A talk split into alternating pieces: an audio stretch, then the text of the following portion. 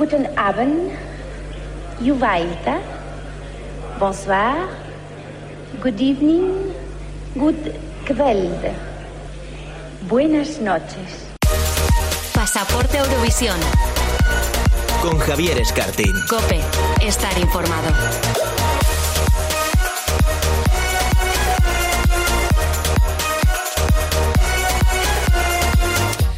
Hola, ¿qué tal a todos? Muy buenas, bienvenidos, bienvenidas a Pasaporte a Eurovisión, el primer podcast dedicado al festival en una radio generalista. Bueno, pues ya estamos inmersos en la época de preselecciones, una época que a los eurofans nos encantan porque media Europa está ahora mismo eligiendo a su representante para Eurovisión a través de las habituales preselecciones televisadas y la otra mitad lo hará a través de una elección interna. Así que estamos escuchando canciones y candidatos que pueden ser rivales de Chanel en Turín el próximo mes de mayo. Y fíjate porque uno de los eh, posibles rivales eh, de, Chanel en mayo en Turín puede ser español, concretamente española. Y es que Cristina Ramos, la canaria, que la hemos visto en Tu cara me suena, en Got Talent, pues va a participar este sábado en la finalísima de Una Boche per San Marino. Esa preselección que ha inventado el mini territorio, el mini país para eh, buscar a su representante. Y oye, ¿cómo se está preparando la Canaria? ¿Tiene posibilidades de ganar? Vamos a hablar con ella cuando está solamente unas horas de participar en esta preselección. Y por supuesto también haremos un recordatorio, bueno, pues de eh, otros españoles que han participado por Eurovisión representando a otro país que no es España o que lo han intentado. También hablaremos, por supuesto, del Melody Festival en que ya ha arrancado en Suecia y haremos un poquito de repaso a la historia sobre los dúos italianos, ahora que han ganado Mahmoud y Blanco en San Remo. Y que sepas que España, pues, tiene muy buenos ojos ¿eh? cuando un dúo italiano acude a Eurovisión. En fin, muchísimas cosas que no te puedes perder y que comenzamos ya.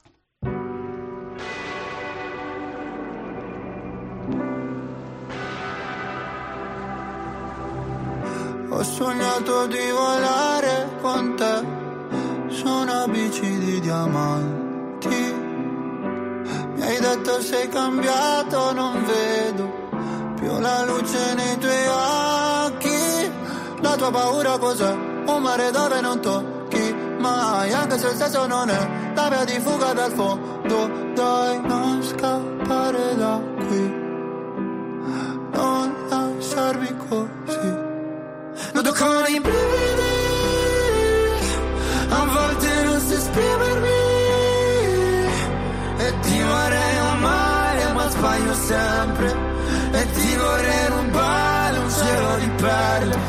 Bueno, estamos escuchando la canción que va a representar a Italia en Eurovisión 2022 y que fue la ganadora del Festival de San Remo, yo creo que de forma apabullante, aunque mejor nos lo va a contar César Fernández. Hola César, ¿qué tal? Hola Javier, pues muy bien, mira, me acabo de tomar una bebida isotónica porque tenemos que hablar de tantos temas sí. que tenía que coger un poquito de energía antes de empezar porque estamos, vamos, metidos en plena marabunta del festival del 2022. Pues sí, con este eh, Brividi, escalofrío, que fue la ganadora de San Remo, tú entre Mahmoud y Blanco, ¿con quién harías un dúo? Con Mamut a poder ser, la verdad, no, no te lo voy a negar. Oye, ganó de forma apabullante, ¿no? El Festival de San Remo. Nada, o sea, fue una ganadora, pero súper clara. Es decir, en la última ronda de votación consiguieron más del 50% de, de las llamadas entre los tres candidatos y la verdad, pues prácticamente desde que salió la canción, cada vez que iban anunciando cómo iba la clasificación, pues ellos estaban eh, ahí bien arriba. Había ya varias pistas que nos indicaban que iban a ganar San Remo. O sea, desde el momento que la canción eh, fue lanzada en plataformas, al día siguiente ha batido todos los récords como la canción más escuchada en menos de 24 horas en Italia. O sea, que yo creo que algo de eso ya nos daba eh, cierto indicativo. Y también, pues yo creo que es que es un temazo que estaba, estaba a punto de pensar que cuando estábamos haciendo la introducción ibas a decir ya ganadora del Festival de Eurovisión del 2022, porque tiene es un poco winner alert lo que tenemos con Mamut y con Blanco. Sí, la verdad es que ha, ha sido muy bien recibida, bueno, además de su victoria aplastante en San Remo, entre la comunidad Eurofan ya se hablaba de un posible triunfo, un segundo triunfo consecutivo para, para Italia en el Festival de Eurovisión con este tema. Aunque hay gente que luego dice que, que no es para tanto, que no la ve tan, tan bonita, ni que ellos tienen esa conexión que igual le invita a la canción. Es verdad que quizás su mejor actuación fue la primera, la de la primera serata, que luego, bueno, pues el resto de actuaciones estuvieron un poquito más despegados, más alejados y que no contagiaban ese espíritu tan romántico que tiene la canción. No sé cómo lo viste tú. Hombre, es que para mí más que un espíritu romántico, o sea, es una canción sobre ruptura y sobre desamor. Entonces, pues que estuvieras así como un poquito más eh, separados y como que hubiese un poquito más de drama, incluso como alguna pequeña agitación así medio violenta, me parece que, que casaba un poquito más con, el tema. A mí me, pareció, me parece que todas las actuaciones, la verdad, fueron, fueron increíbles. Me parece que empastaban súper bien las voces, me parece que cada uno tenía su momento para brillar y sobre todo que qué bien vestidos iban los dos en cada una de las galas, que ha sido una de, la cosa, una de las cosas que más me ha llamado la atención de San Remo. O sea, era como ver una pasarela de la moda de, de, de Milán o algo así increíble porque eran eh, outfit tras outfit increíble. Bueno, hay que recordar que Mahmoud ya representó a, a, Italia en 2019 con Soldi después de ganar San Remo. Increíble la trayectoria musical de este chico que en solo tres años ha ganado, bueno, en cuatro años ha ganado dos veces el, el Festival de San Remo en sus dos únicas participaciones. Eh, con Soldi es verdad que fue todo mucho más dividido, a los Chanel, ¿no? donde fue más aupado por el jurado que por el televoto, pero aquí ha sido unánime. Y luego Blanco, un chico que solamente tiene 17 años, ¿no? Algo así, 17, 18. Eh, tiene 20, sí, ¿Ah? además. 20, yo le, echaba, yo le echaba más joven, ¿eh? Tiene cara como más jovencito, pero sí, tiene 20 años. Es que además Blanco, que fue pues el artista revelación en el 2021 en Italia, eh, es que estuvo ya el año pasado ocho semanas en el número uno con su primer single, que se llamaba Mi Fine Patsire. O sea, que ha sido muy inteligente por parte de, de es decir, que hacía una colaboración con alguien que estaba en un momento tan, tan álgido. Y del resto del Festival de San Remo, la verdad es que solamente podemos decir que estamos enamorados porque es que había tantas canciones que nos gustaban. Yo me quedo mucho con Chao Chao, de la representante de lista, que para mí era una canción que yo creo que voy a quemar en este 2022. ¿Cuáles eran también las otras grandes opciones que se nos han quedado por el camino? Yo tengo que decir que estoy contigo con la representante de lista. Tengo que decir que la cantante me recordaba ligeramente a un gran icono eurovisivo como es David Doll. Eh, sí. No sé si estarás tú de acuerdo o no. A mí, de las que más me gustaban, que me parecía también como muy idónea para el festival, eh, fue, por ejemplo, el maravilloso dueto entre eh, Donella Piaga y Donatella Retore con esa canción que se llamaba Química, que era escucharla por primera vez y ya se te quedaba en la cabeza metida, eh, pero vamos, por los tiempos de los tiempos. Y además me encantaría imaginar una colaboración así de loca también en el Benidorm Fest en próximas ediciones. Pues yo que sé, Remedios Amaya con una cantante de trap o alguna locura así que, que nos gustase mucho. Eh, también podemos destacar, por ejemplo, a Irama, que un año más mm. se ha vuelto a quedar a las puertas del top 3 y que está pues eh, ahora mismo justamente en el número 2 en las listas italianas. Y del top 3 yo creo que estaba bastante claro que tanto como Gianni Morandi como Elisa pues que no tenían demasiadas posibilidades de, de hacer un gran papel frente, frente a Mamut y frente a Blanco. Bueno, eh, César dijo en un, nuestro grupo de chat que, que San Remo se casi se había convertido en un All-Star ¿no? en, esta edición y quizá por eso ha obtenido unos eh, niveles de audiencia históricos. ¿eh? Hacía tiempo que no eh, todas las galas de San Remo no conseguían tanta audiencia como ha sido este año. Y fíjate que bien le, le vino a la marca Eurovisión eso porque uno de los grandes anuncios de la temporada se dio ante tanta audiencia millonaria como fue el anuncio de presentadores. Ya tenemos presentadores para Eurovisión, César.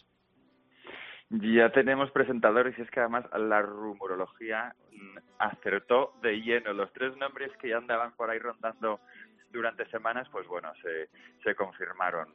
Recordemos que van a ser tres presentadores, eh, Laura Pausini, una cantante que yo creo que necesita muy poca presentación en España sí. y que a la que tengo yo creo que muchas ganas de ver en el Festival de Eurovisión. ¿Te imaginas porque... a Laura Pausini dando como ganadora a España?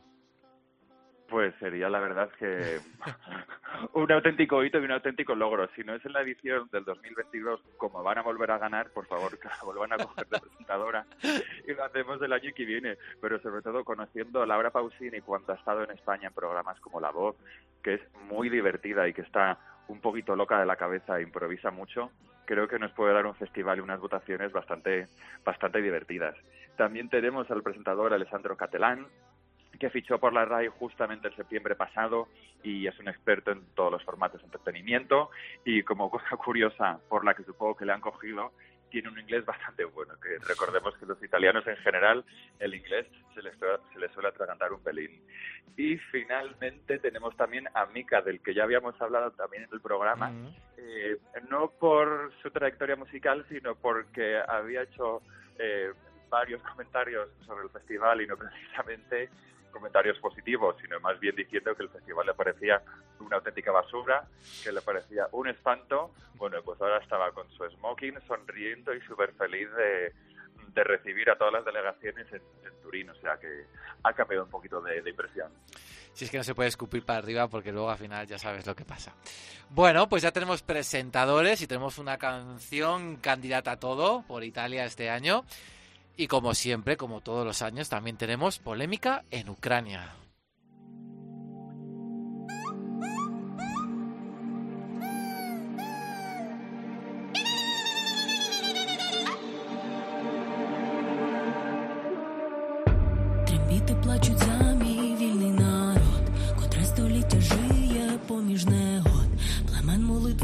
Porque en el momento en el que estamos grabando este podcast no sabemos si Alina Paz, que fue la ganadora de la preselección ucraniana el pasado fin de semana, será la representante o no de Ucrania. Porque, de nuevo, todo el conflicto político derivado de Crimea, de la confrontación con Rusia, pues está salpicando la preselección de Ucrania, como ya ha pasado en los últimos años, desde lo de Maruf en 2017 ya es una constante.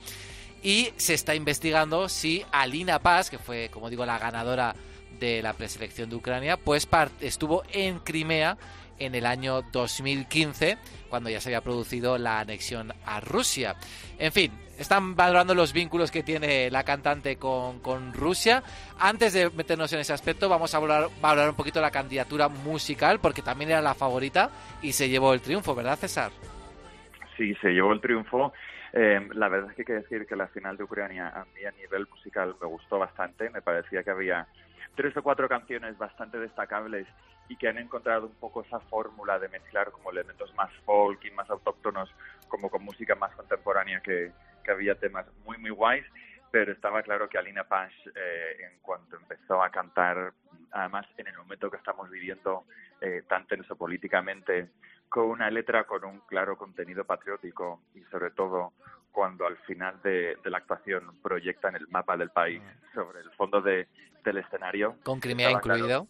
con Crimea incluido estaba claro que, iba a ganar, que estaban ahí apelando pues a los sentimientos de, de, toda, de todos los espectadores. Yo tengo que decir que a mí la canción no me acaba de entusiasmar. yo estoy en tu barco también, ¿eh? Bueno, últimamente ya sabes que es algo habitual entre tú y yo, pero es verdad que hay gente que está, bueno, proclamando la ganadora de Eurovisión y yo creo que la magia que tenía, por ejemplo, Go Away el año pasado no la tiene esta canción, no sé. Justo, y además como que la están un poquito comparando pues también por el momento político con Yamala y 1944, pero creo que la canción de Yamala tenía una autenticidad que está como que no tiene, está como que se está pasando con, con el mensaje y como que encuentro la canción quizás un pelín anticuada. Si hubiese sido el festival hace 10, 15 años, pues a lo mejor sí que la veo con más posibilidades, pero con el rumbo que está tomando Eurovisión ahora mismo no creo que esta canción, la verdad, eh, tenga tantas posibilidades de ganar si es que es la representante, claro. Bueno, es verdad que Ucrania luego hace magia con sus actuaciones y sus candidaturas, por tanto es obvio pensar que puede estar en la zona alta de la tabla, pero tanto como para mm, proclamar la candidata al micrófono de cristal, bueno, yo esperaría un poquito, aunque es cierto que, como siempre, Ucrania no decepciona y envía buenas propuestas a Eurovisión y sobre todo buenos artistas. Rápidamente, por eh, repasar un poquito lo que sabemos de Alina Paz, bueno, en 2015 ya estuvo en Crimea, eso es algo que está confirmado tras la anexión ah, de, Rusia. Eh, hay algunos que ya más ha documentado como que su entrada en ese territorio fue a través de terrestre por un autobús. Eso quiere decir que lo hizo a través de la frontera ucraniana y no de la frontera rusa. Pero otros eh, se aseguran que ese documento que ella aportó para demostrar que obviamente no tiene ningún vínculo prorruso, pues eh, que estaba falsificado y que sí que realmente lo hizo eh, en avión. Y en avión ahora mismo solamente se puede entrar en Crimea pues vía Moscú. Así que están valorando a ver qué, qué, sucedió ahí, si eh, Alina, ha falsificado el documento para poder participar en la preselección y si, o si finalmente todo está correcto y ya puede ser la candidata. De momento la televisión ucraniana, al menos repito, en el momento de la grabación no la da como representante en un cambio importante de postura porque el sábado sí parecía que todo estaba correcto y que no había ningún problema. Y a todo esto, por si hubiera ya, si fuera poco, todo el lío de Ucrania, que recordemos acabó con la candidatura de Maruf, hay que decir que también los segundos clasificados también están cabreados y denuncian que hubo irregularidades, ¿verdad, César? Mm, efectivamente, pues los segundos clasificados, Calus Orquesta, eh, dicen que hubo ciertas irregularidades en las votaciones. Hay que recordar que el sábado, eh, durante la final, hubo un problema técnico y al final tuvieron que acabar leyendo los votos de un papel en vez de viéndolo a través de la pantalla, lo que ha levantado ciertas eh, sospechas. También dicen que en cuanto acabó el programa intentaron buscar explicaciones eh, con la producción porque ellos lo que querían era ver cómo había votado el jurado y que prácticamente les cerraron la puerta en las narices y que nadie les ha dado explicaciones. La televisión ucraniana sí que ha dicho que todo está en orden y que pues eh, Alina Pash fue la ganadora, pero las, sospechas están ahí. Y hay que decir también de los segundos clasificados, Carlos Orquesta, que están eh, que su compañía, perdona, que su compañía discográfica es una compañía discográfica rusa, Sony Music Rusia. O sea que de quedarse desclasificada Alina a ver si habría también aquí cierta polémica con que ellos están con una compañía rusa en vez de con una ucraniana. A mí todo esto, la verdad, me está empezando a recordar un poquito a Marub y yo creo que a lo mejor en semana, semana y media y más y tal y como están las cosas políticamente, no me extrañaría nada que Ucrania acabase no participando en el festival este año. Bueno, a ver qué ocurre. Yo confío en que Ucrania se presente y veremos si finalmente es con, con Alina Paz o no. Eh, y ahora vamos a seguir repasando preselecciones, pero como bien ha dicho César, hay un montón de canciones de las que hablar. Y ahora nos vamos un poquito, pues casi casi que nos vamos a España.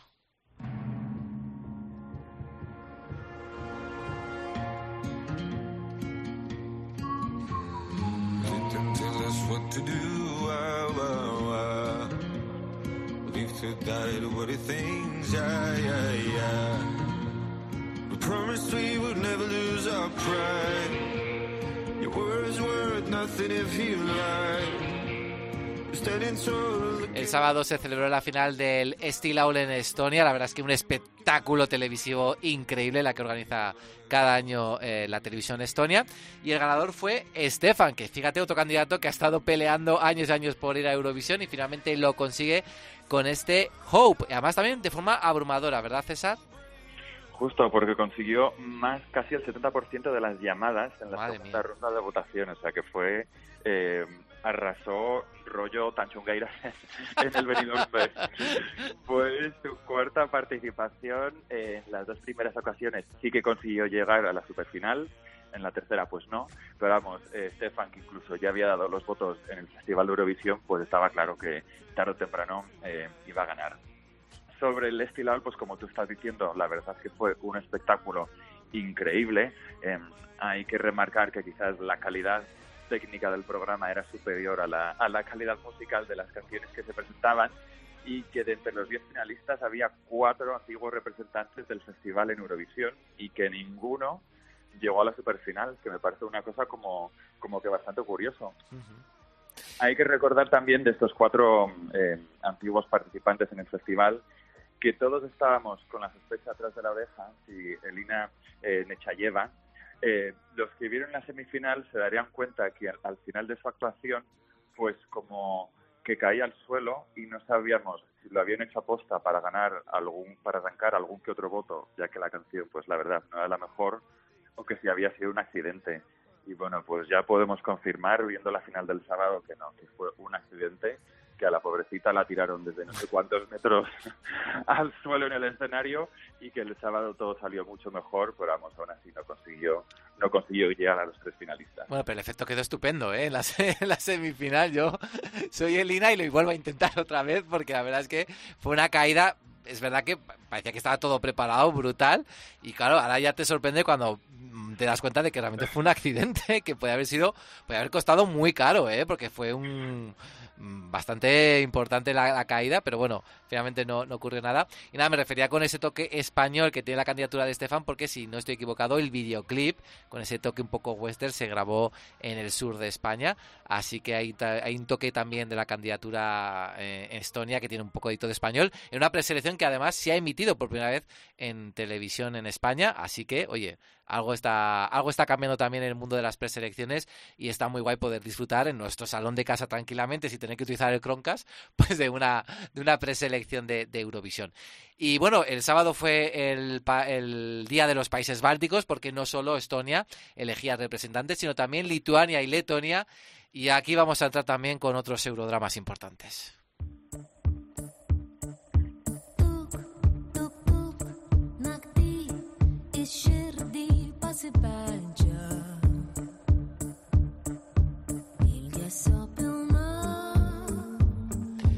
Porque como nos, nos temíamos, Mónica Liu fue la ganadora de la preselección de, Lituania. Eh, arrasó ganando también jurado y televoto, aunque en el televoto estuvo más ajustada la, victoria y será la representante de Lituania en Eurovisión cantando en lituano, que es la primera vez desde 1994. Eh, Juan, eh, perdón, César la apodó como la Malú de Lituania y que quizá por eso, dado su estrellato, fue la ganadora. Tú has dicho nos temíamos, pero yo tengo que confesar que esta canción se ha convertido en mi primer guilty pleasure. Pero bueno. Del 2022. O sea, estoy absolutamente. Eh, ¿Y qué le ves? ¿Qué le ves a esta canción?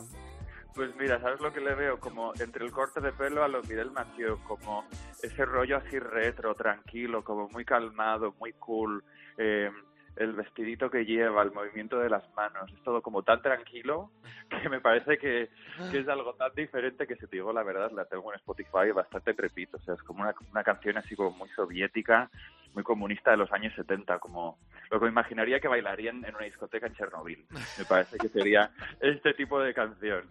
Eh, como, como ya has dicho, pues sí, Mónica Luis la verdad que es una de las artistas más activas dentro del pequeño panorama musical de, Lituania, ha sido jurado en La Voz, es muy, muy conocida, tiene varios discos en el mercado y yo creo que eso es posiblemente lo que, lo que la haya llevado a ser la ganadora. Arrasó en el televoto casi, 20, eh, casi 23.000 llamadas, pero en segunda posición y muy, muy cerquita se quedó el artista drag eh, Lolita Cero con eh, Don't Call Me Mother, que además con el jurado también quedó muy muy bien, o sea, estuvo como en tercera o cuarta posición, o sea, que estuvo ahí como pisando los talones hasta, hasta el último momento. Como has dicho, primera vez desde 1994 que Lituania va a llevar un tema en su propio idioma. Y aunque esté en la primera parte, la primera semifinal y Lituania ya sabemos que les da por llevar canciones un poco desastrosas y que luego quedan fatal, yo tengo un poquito de esperanza de que esto llegue, de que esto llegue a algo. Bueno, creo que es César y pocos más los que tienen esa, esa ilusión, esa esperanza, porque bueno, es que lo de Lituania, bueno, aún puede tener un pase, pero es que lo de Letonia.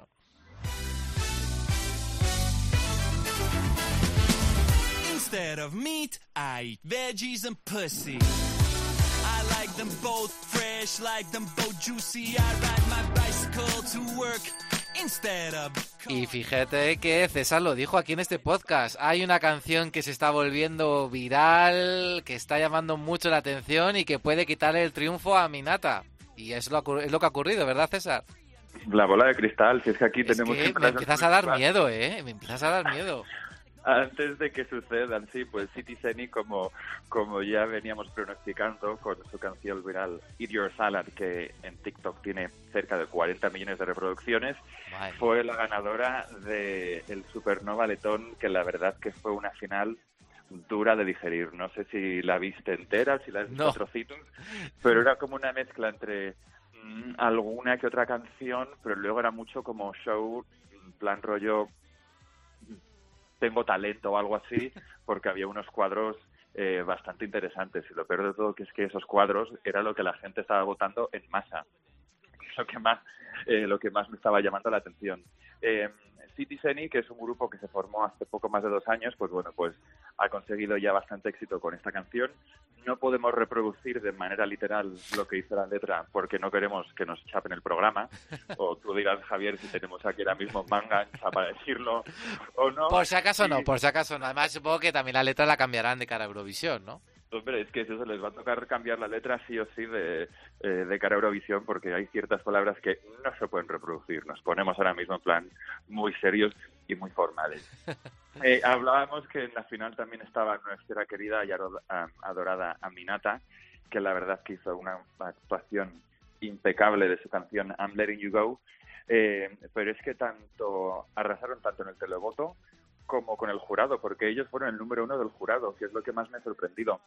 Yo creo que a Minata, lo que le pasó a la pobre, eh, es que en, este plantel de canciones tan locas, eh, había otra especie de drag queen eh, que hacía lip sync de un grupo que estaban detrás, otros vestidos como medio de payasos. Yo creo que entre toda esa locura, su canción era como quizás demasiado plana y demasiado lineal para destacar. Entonces yo creo que eso que la ha jugado una mala pasada y no ha podido ganar. Mm. Pero sí, yo creo que también que Letonia, que últimamente estaba eligiendo canciones un poquito locas, ha vuelto a dar en el clavo y yo creo que volverán a quedarse en semifinal un añito más.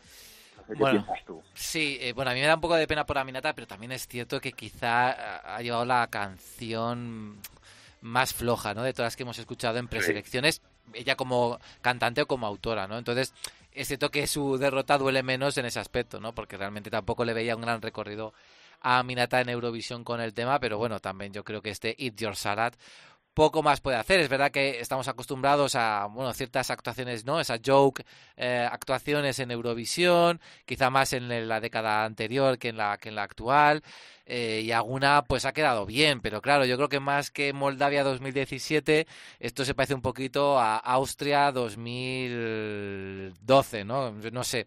Yo... puedes mencionar casi todas las casi todas las canciones de Letonia en los últimos 10 años. Sí, sí. Que también han sido muy de este rollo, muy desastroso, muy banda de tío. Podemos pensar en eh, Cake to Bake, que era un auténtico desastre, pues sí, yo creo que, que más o menos esa cierta trayectoria va a llevar. Y yo al cantante también le daría un pequeño consejo y es que canta con gafas de sol. No estamos ya en 1988, por favor, quítate las gafas y si quieres arrancar algún que otro voto del, del televoto y del público, mira cámara, pero mira cámara con tus ojos, porque lo de las gafas es restarte 100 puntos nada más empezar. Bueno, ha hablado que César de su Katy Placer en Lituania y ahora vamos a hablar del mío. Baby, sometimes love can bring you down. But honey, keep your head up. Keep your head up. Keep your head up.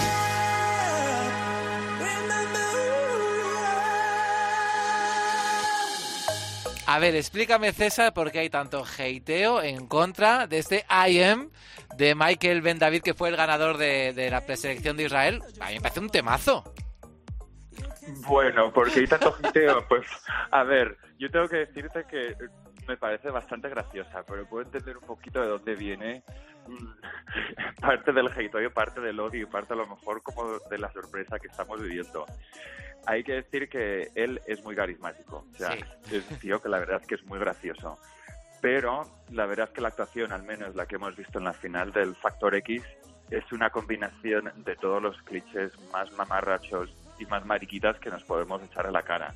Es decir, desde la mano en la cadera como si fuese Beyoncé, haciendo un poquito de voguing en el suelo. Eh, la pasarela también que se estaba cruzando, o sea, es como camp al 100%.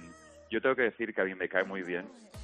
Y yo lo veo un poco en la línea de artistas tan guays como nuestro querido Slapko, que en el 2017 nos dio aquel momentazo con su pelo, pues yo le veo un poquito también por, por esa vertiente. No sé qué te parece a ti. Bueno, a mí me gusta. Primero la actuación, me, esa, la canción me, gusta mucho. Me, es una canción muy ligera, muy tal, pero tiene su rollo. Y luego la parte, a mí todo lo que suena hebreo árabe me encanta, así que ahí ya me tiene ganado. Y luego, como tú dices, eres muy carismático, vende la canción, quizá un poco exagerada, eh, muy exagerado. Pero bueno, yo creo que el producto eh, está muy bien compactado y está ahí. Van a mejor. van a mejor. Una, propuesta muy clara. Dicen que bueno, que van a hacer cambios en la canción. Entiendo que van a mejorarla de alguna manera. Eh, Israel suele acertar cuando cambia las canciones, hace una nueva versión, así que en ese aspecto espero que, que quede mejor. Y yo sinceramente pienso que es una candidatura que va a dar mucho de qué hablar aunque ahora al principio pues no esté gustando mucho entre el público eurofan. Pero bueno, repito, yo, yo me declaro fan absolutamente. Me declaro menos... Dime, ¿Desde aquí lo declaras ya finalista de Eurovisión 2022 o no? Eh, hay que ver eh, cómo está el reparto de semifinales. De momento, el primer bloque de la primera semifinal que está quedando un espanto, te diría que sí, pero no sé, no sé dónde está Israel, si en la primera semifinal o en la segunda, pero mm, mm, podría ser, ¿eh? Yo de momento creo, bueno, ahora hablaremos del scoreboard donde Chanel es número uno, ¿eh? Ojo, que llevamos ya 13 canciones. Pero antes vamos a hablar de otra canción que tampoco está despertando mucho entusiasmo, la verdad.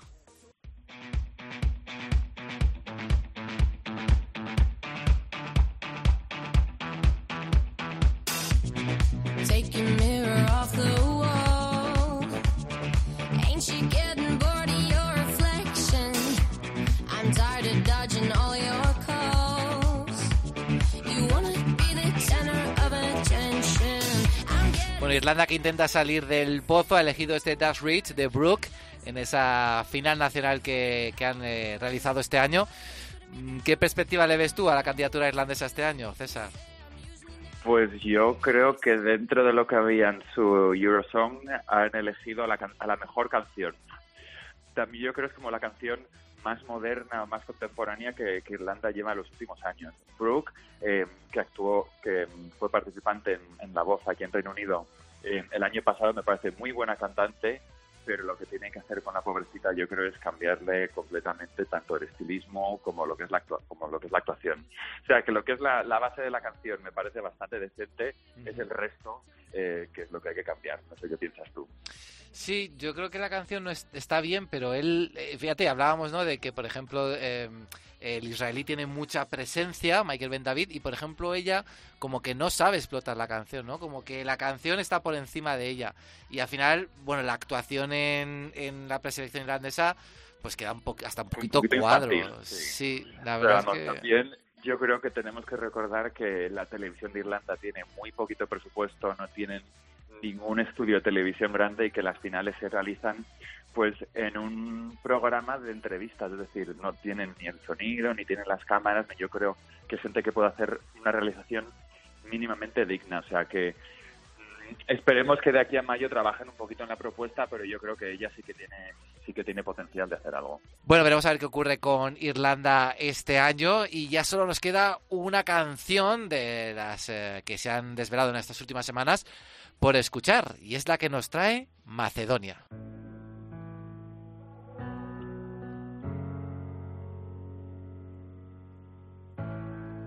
I just want a healthy conversation.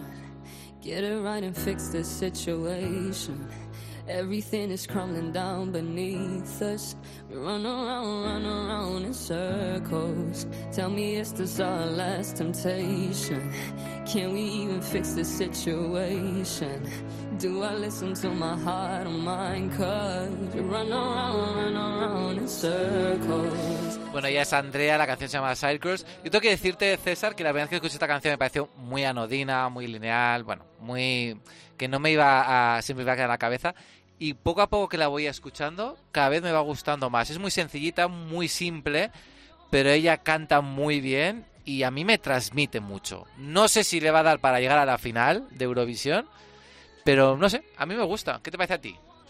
A mí tampoco me disgusta. Es otra canción que, como ya hemos repetido en alguna de las anteriores, va a pasar también por su proceso de chapa y pintura. O sea, que es decir, que esta no es, eh, no es la versión final, pero bueno, me parece que dentro de lo que hay no es de, no es de las peores, creo que tiene, que tiene bastante potencial. Eh, Macedonia este año que inauguró un nuevo formato para, para elegir su canción que se llamaba SA Eurosong o Asia Eurovisión, pues fue la verdad que un programa, no sé si lo viste, eh, bastante extraño pero bastante divertido. Es decir, se presentaron seis canciones una semana antes en formato videoclip y la final, pues en vez de actuar en directo, estaban los cantantes con los compositores en sus mesitas altas como si fuese un bar, con las botellas de vino, con unas copas bien llenas hasta arriba y directamente les iban entrevistando mientras iban tomando pues sus vinos como si estuviesen en un bar un viernes por la noche. De hecho, incluso hasta los invitados eh, entre ellos estaba Tamara Todevska, pues en vez de cantar en directo ponían su actuación de, Eurovisión bien grabada de hace tres años y ya pues estaba tam- también ahí con su vaso de vino hablando con los presentadores como si, no pasase nada. Sobre las votaciones, no sé si esto te va a sonar de algo, pero Andrea era la favorita del jurado, pero la tercera del televoto. ¿Te suena de algo a ti? Madre mía, sí, sí. Y, y- dime que, a- que alguien del jurado español también estaba im- implicado. Ay, pues justamente sí. el Bueno, bueno, señor bueno, bueno, bueno, bueno, estaba bueno. implicado. O sea que ya empezamos aquí como a atar diferentes cabos. De Eh, todas maneras, El jefe de la delegación islandesa es el killer de este año, ¿eh? Mata a todas las favoritas sí. del público.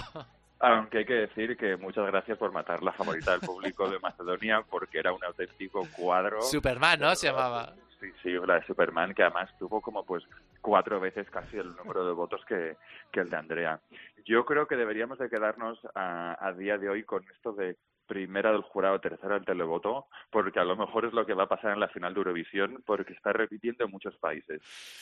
Bueno, oye, y ya que has adivinado tanto ¿eh? de ganadores de este año de preselecciones, este sábado tenemos la final, bueno, tenemos de San Marino, que luego hablaremos de ella, con, con nuestra española ahí metida en en esa, en esa terna de finalistas.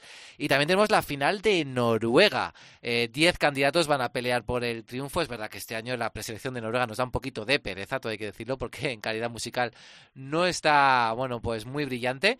Pero ¿qué va a pasar, César? Hay un, un favorito claro que es Wolfer con eh, una canción que tú ya dijiste, ojo, que puede ser la ganadora. Eh, ¿Qué va a ocurrir? Cuéntanos, haz así algo premonitorio, ¿qué va a pasar en esa final? Mm, Pues mira, en esta final mm, estamos un pelín haters, la verdad, en esta edición, pero que nos da un poquito de pereza, porque la verdad es que la, calidad del Melody Grand Prix pues no ha sido no ha sido su mejor edición. Está claro que va a ser o Subwoofer o el Bay. Creo que no hay ninguna otra candidata que pueda hacerse con la victoria. Hay que recordar que tanto Subwoofer como el Bay eh, están clasificadas directamente a la final sin haber pasado por las semifinales. Y de ganar pues yo creo que a lo mejor Noruega se tendría que replantear el formato, porque llevan tres años utilizando este mismo sistema y si ganasen, pues sería el tercer año que el ganador es un candidato directo más que alguien que ha pasado por las semifinales, cosa que yo creo pues como que quita un poco de, de emoción y de interés. Eh, la actuación de Sam Wolfer en su semifinal a mí la verdad es que me dio un poquito como de, de grimita, me parece como una cosa un poquito de la película de Eurovisión, pero pero pensada mal. Y no sé, es como que estamos haciendo un pequeño retroceso a los años en los que se llevaban las canciones así como un poco, un poco de broma.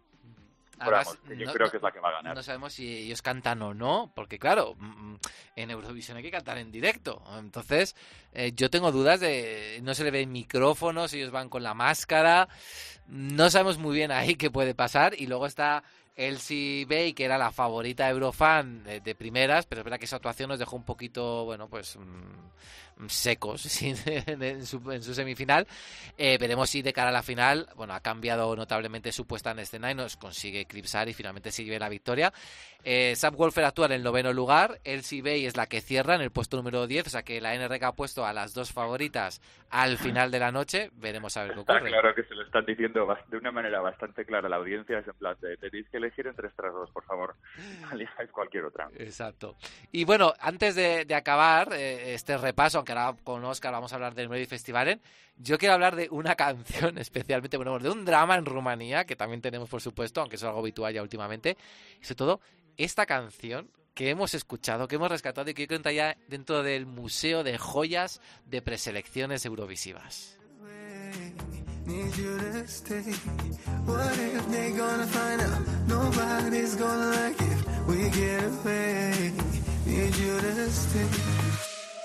Hola mi bebé, hola mi bebé. Llámame, llámame, llámame, llámame. Hola mi bebé, hola mi bebé.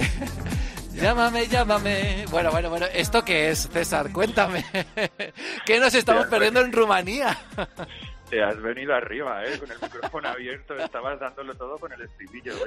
Sí, es que es lo que es la que esta canción quería. me ha dejado totalmente impactado. No, no, no, no sé cómo reaccionar ante esto. Pero, ¿la, ¿has visto la actuación o no has visto la actuación? Sí, también? sí, sí, la he visto también, también, sí. Claro, o sea, y es que la actuación me ha llamado muchísimo la atención porque es como una especie de galán. Chapado a la antigua, con ese look, el pelo un pelín graso, pelín graso, su coreografía, no sé, es como una cosa muy, muy, muy, muy desastrosa, no sé cómo, cómo denominarla bien. Y si nos gusta un eurodrama, la verdad es que el de Rumanía este año supera cualquier cosa. Supera el del que- Benidorm Fest incluso. Sí, sí. Hombre, quitando la cosa de Ucrania, que es un poquito más seria y por otros temas, este es de los buenos, buenos. Pues mira, vamos a intentar resumir el proceso tan complicado de Rumanía eh, lo más breve y lo más claro posible. De todas las canciones que se presentaron, eligieron un total de 45, que dime tú, ya, ya son canciones, ¿eh? Y esas 45, pues nada, pues subieron todas las actuaciones a YouTube. De esas 45 hubo una pregala donde un jurado de expertos o un jurado de algo, no sabemos cómo denominarlo, eligió 15 y el público elegía otras 5. Pues justamente las cinco favoritas del público no coincidieron con ninguna de las 15 que quería el jurado. Pues bien, de esas 20 canciones, este sábado pasado volvieron a actuar en directo y había que elegir a las 10 finalistas eh, que cantarán dentro de unas semanas. Pues bien, de esas 10 elegidas, ninguna ha vuelto a ser las 5 más votadas del público. Es decir, que son 10 canciones que la gente mm, no siente nada por ellas y bueno, pues si te pones a mirar en foros, eh, Twitter, etcétera, está la gente encendida, no, lo siguiente, porque es como cómo va a remontar en audiencias este programa en Rumanía si no estáis eligiendo ninguna de las canciones eh, que hemos querido. Pero es que claro, lo gracioso que el jurado ha elegido a esta canción que estamos que estamos escuchando de fondo. O sea, ¿qué jurado puede elegir esto como una de las 10 mejores? Em, bueno. ¿Tú tienes, ¿Tú tienes la explicación o no tienes la explicación? No la tengo. Hombre, tengo una cosa, llegados a este punto que gane, de verdad, yo necesito Hombre. ver esto en Turín, lo tengo clarísimo. Para, bueno, recordemos que además en la preselección de Rumanía el voto del público vale muy poco, en anteriores años ha sido como un sexto de la decisión final, normalmente el jurado es realmente la, la pieza fundamental de la preselección y como tú bien dices, eh, bueno, quizás sea porque como la preselección cosecha un 2%, un 3% de audiencia, pues temen que igual, bueno, pues eh, el volumen de llamadas sea tan pequeño que prácticamente se pueda manipular, ¿no? Pero no sé, yo creo que, que es verdad que, que Rumanía necesita dar una vuelta a todo y ahora pues intentar volver a las elecciones internas, que es verdad que, Sí. que el año pasado pues eh, no les fue tan bien, pero bueno, no sé, pero por lo menos tener alguna opción de poder hacer algo importante, porque es que creo que ninguna de las canciones finalistas, bueno, de que están No. compitiendo, mm, tiene posibilidades reales de alcanzar la final de, de, de- Nada, de. Eurovisión. son todas un desastre. Como dices tú, es una pena que, bueno, pues que ese, eh, que ese acuerdo que tenían con Global Records, que es la discográfica más importante en Rumanía, pues no la hayan mantenido. Y eso, aunque Roxanne el año pasado, pues bueno, pues no consiguió clasificarse a la final, la verdad es que era un salto cualitativo en temas, en- al menos musicalmente para ellos, importantísimo. O sea, que, que es una pena que no hayan vuelto que no hayan vuelto a seguir esa ruta. Bueno, pues ya hemos hecho un repaso un poquito de la actualidad eurovisiva al margen del Melody Festival. En solo nos queda hacer una última parada en Austria, donde tenemos a un tío muy, muy famoso compitiendo por Austria. Bueno, muy famoso no sé, pero muy escuchado en las plataformas digitales, desde luego. ¿Quién es el representante de Austria, César? Hombre, pues un tío muy, muy famoso, pero en Austria. O sea, tampoco vamos a hacer aquí un hype de que es muy famoso en España. Eh, es un chico muy jovencito, es un jockey que se llama eh, Lumix, eh, que hace pues pocos días ha superado ya los 700 millones de streamings en plataformas, Ojo, ¿eh?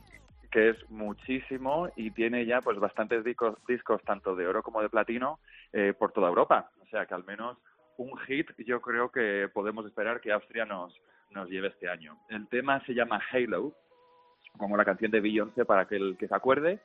Eh, la canción no la vamos a poder escuchar hasta marzo porque están todavía dando los últimos toques y será una colaboración con una solista femenina muy jovencita que se llama Pia María, cuyo nombre me encanta Me y me recuerda a Licor y que tiene creo que 18 o 19 años, o sea que otra vez un- una cantante muy joven. Bueno, veremos a ver qué nos eh, depara Austria este año, así que estaremos muy pendientes. Y nada, César, nosotros a seguir con nuestra borrachera de preselecciones, que ese sábado tenemos como que cinco finales, la tercera semifinal del Melody, o sea que tenemos mucho trabajo ¿eh? para la próxima vez que nos encontremos.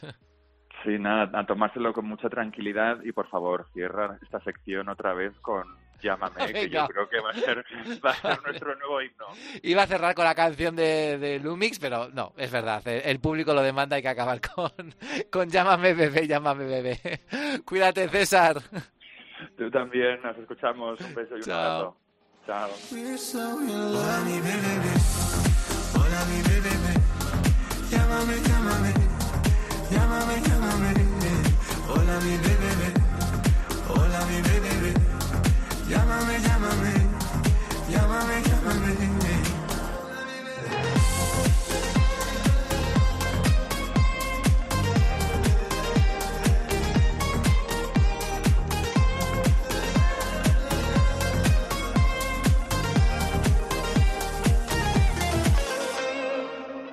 Pasaporte Eurovisión. Cope. Estar informado. Todavía resuenan los ecos de San Remo, que una vez más ha roto todos los audímetros en el país transalpino y que ha copado el top 20 de canciones más vendidas y escuchadas en Italia en estos últimos días, encabezadas, como no, por el tema ganador, Brividi.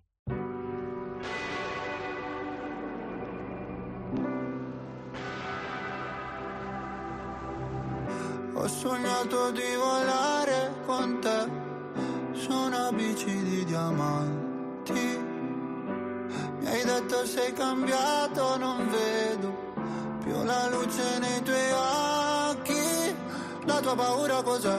Un mare dove non tocchi mai, anche se il senso non è la via di fuga dal fondo. Dai, non scappare da qui, non lasciarmi così.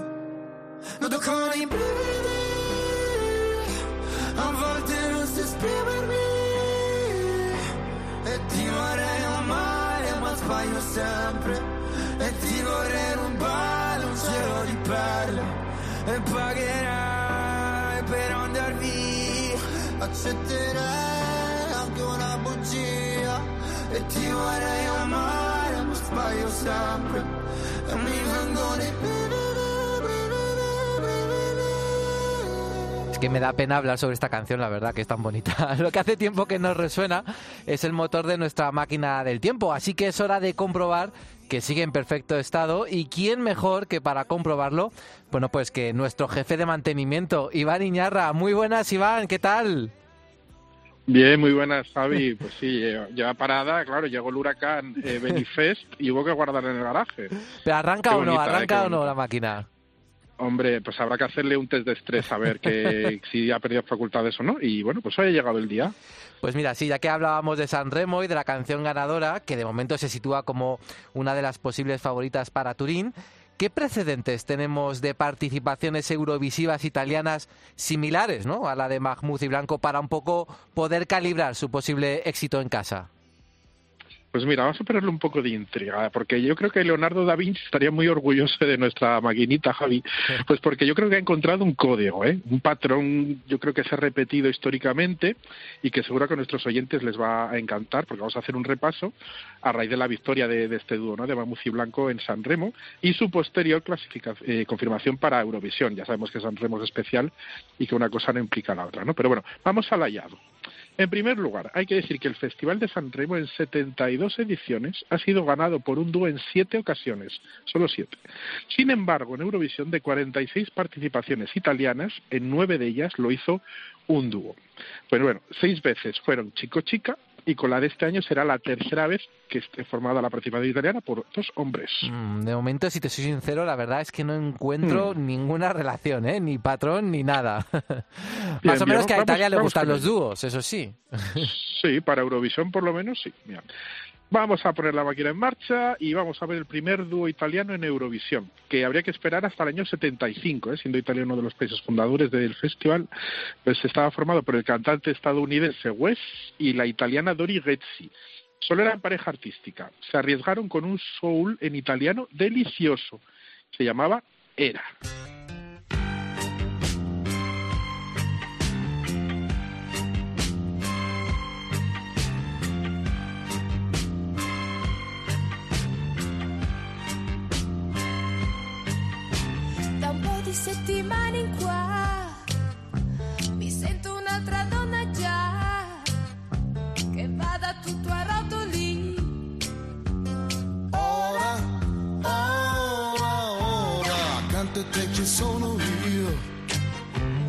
L'amore sono tutto tuo e sembra quasi un secolo quando. Bueno, una de las ventajas de que Italia haya ido a su bola en Eurovisión desde siempre es que, bueno, pues sin querer rompían la monotonía de baladas y un ejemplo es este temazo. Era, oye Iván, les fue bien porque Eurovisión con Italia, la verdad es que siempre ha sido un poco injusta. Sí, sobre todo en, esta etapa antes de su retirada, porque últimamente les ha ido muy bien, pero en esa época pues fueron terceros, cosa que en Italia era bastante raro que quedaran bien.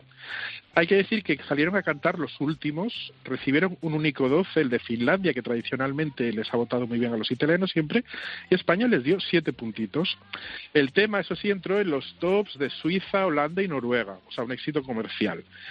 Seguimos. Año siguiente, año 76, otro dúo, unos jovencísimos, Romina Power y Albano Carrisi, con una canción que era medio en inglés, medio en italiano, se titulaba Will Leave It All Again, lo reviviremos de nuevo. Bueno, eh, era un tema que era un poco extraño. Albano se le olvidó la letra al principio, podéis verlo en YouTube, tiene que hacer el, el mamá con ta, ta, ta, tarareando. Y bueno, se llevaron un séptimo puesto, un 12 de Irlanda y atención, un cero de España. Yo creo que en España no les gustó que mezclaran, ¿eh? Bueno, sería la última vez eh, casi que España les daría un cero. Luego lo repasaremos, porque España siempre ha sido un granero de votos para Italia. Ya que esto solo ha pasado tres veces desde el 70, ¿eh? Eh, el sacrilegio de no votar a Mía Martini fue otro de ellos en el 92, porque dicen que fue una venganza, porque a Sergio Dalma en el 91 no le votaron, y luego a Emma Marrón en 2014 con eh, la Mia Chita, pues que era un rock, vestida ella de romana, bueno. Total, que España siempre ha sido muy generosa con Italia. Bueno, la canción de Romina y Albano, otro éxito comercial, porque fue top 3 en Bélgica y top 2 en Francia. Curioso esto, ¿eh? Desde el año 70 solo tres veces España no ha votado, no ha dado ni un solo punto a Italia. Bueno, ¿cuántas historias subterráneas hay por debajo? Pero Iván, sigo sin ver el patrón, la verdad. No, no, no le veo el patrón todavía esto. A ver. Venga, aceleramos la máquina. Vamos a saltar años 80. Aquí lo vas a ver clarísimo. Año 84. Italia estuvo representada por un dúo hecho especialmente para esta ocasión, el formado por Alice, que había ganado San Remo, y Franco Battiato con una obra maestra, ¿eh? Hasta las cuerdas, le cuidaron todo tanto que hasta las cuerdas las grabaron la escala de Milán este tema, este himno, eh, esta obra maestra se titulaba I treni di Tosser.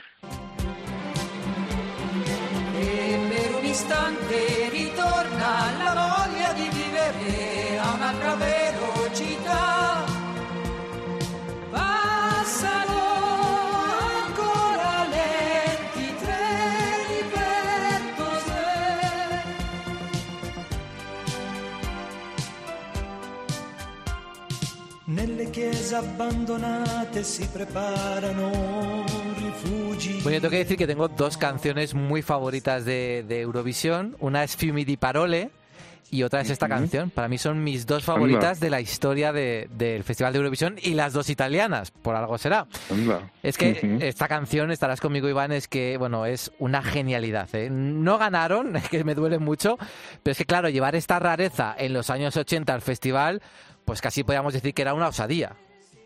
Claro, es que ganó Digilu Digilei. La Claro. Lady Lady quedó por delante. Y fíjate tú que eh, a Franco Battiato y a Liche solo le votaron la mitad de los participantes, nueve. Pero recibieron, ojo, un 12 de Finlandia y otro 12 de España. Ah, mira. Quedaron quintos. Fue número uno en Italia, una de las pocas veces que la canción de Eurovisión encabeza los charts italianos, pero es que, claro, pegó fuerte en las listas de media Europa. Está en Suecia, que no les votó. Bueno, seguimos adelante, años 80, dejamos el 84, un saltito al año 85. El cuarto dúo italiano volvió a ser el del año 76, el de Romina y Albano. Año 85, como decimos, Magic o Magic, una canción muy eurovisiva, un poco de ese Schlager alemán, ¿no?, que se llevaba en aquella época. Bueno, finalizó séptima, al igual que en su representación del año 76. Recibió tres doces, Luxemburgo, Portugal y España. Por cierto, siempre se ha rumoreado que la adolescente vestida de blanco que hacía los coros era Ilenia Carrisi, la desaparecida hija del dúo. Pero bueno, esa es otra historia que todavía no hemos aclarado debidamente. Bueno, vamos con el quinto dúo italiano. No nos vamos lejos en el tiempo, seguimos en los 80, ¿eh? fíjate, 84, 85 y llegamos al año 87.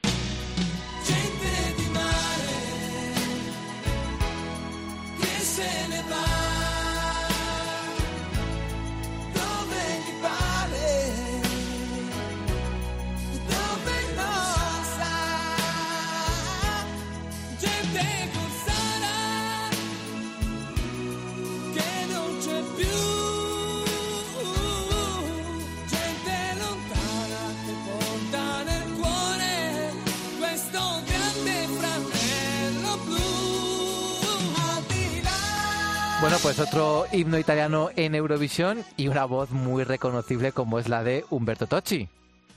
Exactamente, dos cantantes de éxito ¿eh? que se unieron tras ganar Sanremo, Raf y Umberto Tozzi. Los dos habían tenido ya canciones de éxito en toda Europa, como Self Control o Gloria, y su propuesta eurovisiva fue Gente di, Gente di Maria. Eh, de las pocas canciones del siglo XX italianas de Eurovisión que se saben los italianos de memoria. De hecho, en Sanremo hace tres años se reunieron y fue uno de los numerazos de la edición, ¿eh? con el público coreándola, está en YouTube, una pasada. Bueno, este bombazo fue tercero con cinco doces, incluidos los de Irlanda, que ganaría con Johnny Logan ese año, Portugal y España. Pero además es otro de esos temas que estuvo en las listas de éxitos de medio eh, continente. Bueno, llevamos en total cinco dos italianos y España le ha dado 12 puntos a tres de ellos. Seguimos adelante. De nuevo en los 80, madre mía, los 80 en Italia, año 89. De nuevo, otros dos, Big o Campeoni, como dicen allí a los cantantes ya experimentados, se reunieron ex profeso para participar en Sanremo. Se trataba de Fausto Leali y de Ana Oxa. Bueno, ganaron Sanremo y acudieron a Eurovisión, pero un tema, un tema distinto al ganador, es curioso esto.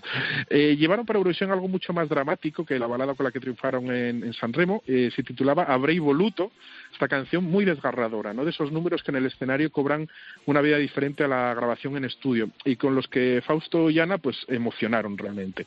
Bueno, salieron los primeros. Las malas lenguas, por cierto, dicen que Italia, que iba y venía del festival cuando les daba la gana, no confirmó hasta muy tarde su participación en ese año 80 Así que la organización decidió colocarlos abriendo el festival. Nunca sabremos si será verdad. Bueno, un tema así, abriendo en frío, pues no cojo. Y fíjate tú que eh, habían votado 13 países de los 22 y solo tenían 7 puntitos en el marcador. La recta final, eso sí, les fue propicia, acabaron novenos, pero solo recibieron un 12. ¿Adivinas de quién, Javi? Mm, yo creo que lo voy pillando. España, ¿no? Imagino. Nosotros. Bravísimo. Alora, bravísimo. Efectivamente. Solo el jurado español cayó rendido al magistral directo de Ana Oxa y Fausto Leali. Continuamos. Todos sabemos que Italia se retiró sin avisar a mediados de los 90, en el año 94 exactamente, pero en el 97 haría una aparición casi sorpresa, ya que el dúo ganador de San Remo, tus queridos Yalice, Javi, uh -huh. formado por Alessandra y Fabio, hicieron valer el derecho de representar a Italia en Eurovisión en una de esas cláusulas que probablemente nadie se había encargado de eliminar del reglamento de San Remo, nos lo creemos, ¿eh? porque esto tiene pinta de ser así. La RAI aceptó a regañadientes, Italia volvió a Eurovisión con Fiumi di Parole, una canción, por cierto, muy denostada allí, ¿eh? hasta el punto de ser para la opinión pública ellos piensan ¿no? que es una de las peores ganadoras de San Remo. Sí, una de las que Sin peor embargo, ha funcionado comercialmente, además, también. Totalmente, y ellos han intentado volver a San Remo y, y no jamás les, han invitado, no, no. pero ni, ni, ni a decir hola, ¿eh? ni a saludar, ni al palco, nada, nada. Bueno, eh, finalizaron en Eurovisión en cuarta posición, es decir, Europa eh, dio la bienvenida muy cálidamente a la Vuelta de Italia, solo recibieron un 12 el de Portugal, pero España les dio un 8. Italia desaparecería del festival tras esta participación hasta el año 2012.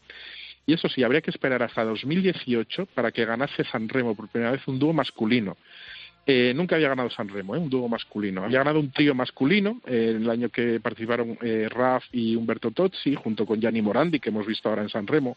Hablamos del año 87, pero en 2018 gana por primera vez un dúo masculino. Bueno, esta canción está cantada por eh, Ermal Meta y Fabrizio Moro, que no son pareja artística, sino que son dos amigos, que ganaron el pasaporte a Lisboa, siendo el octavo dúo en representar a Italia, con esta canción que fue también eh, muy comentada.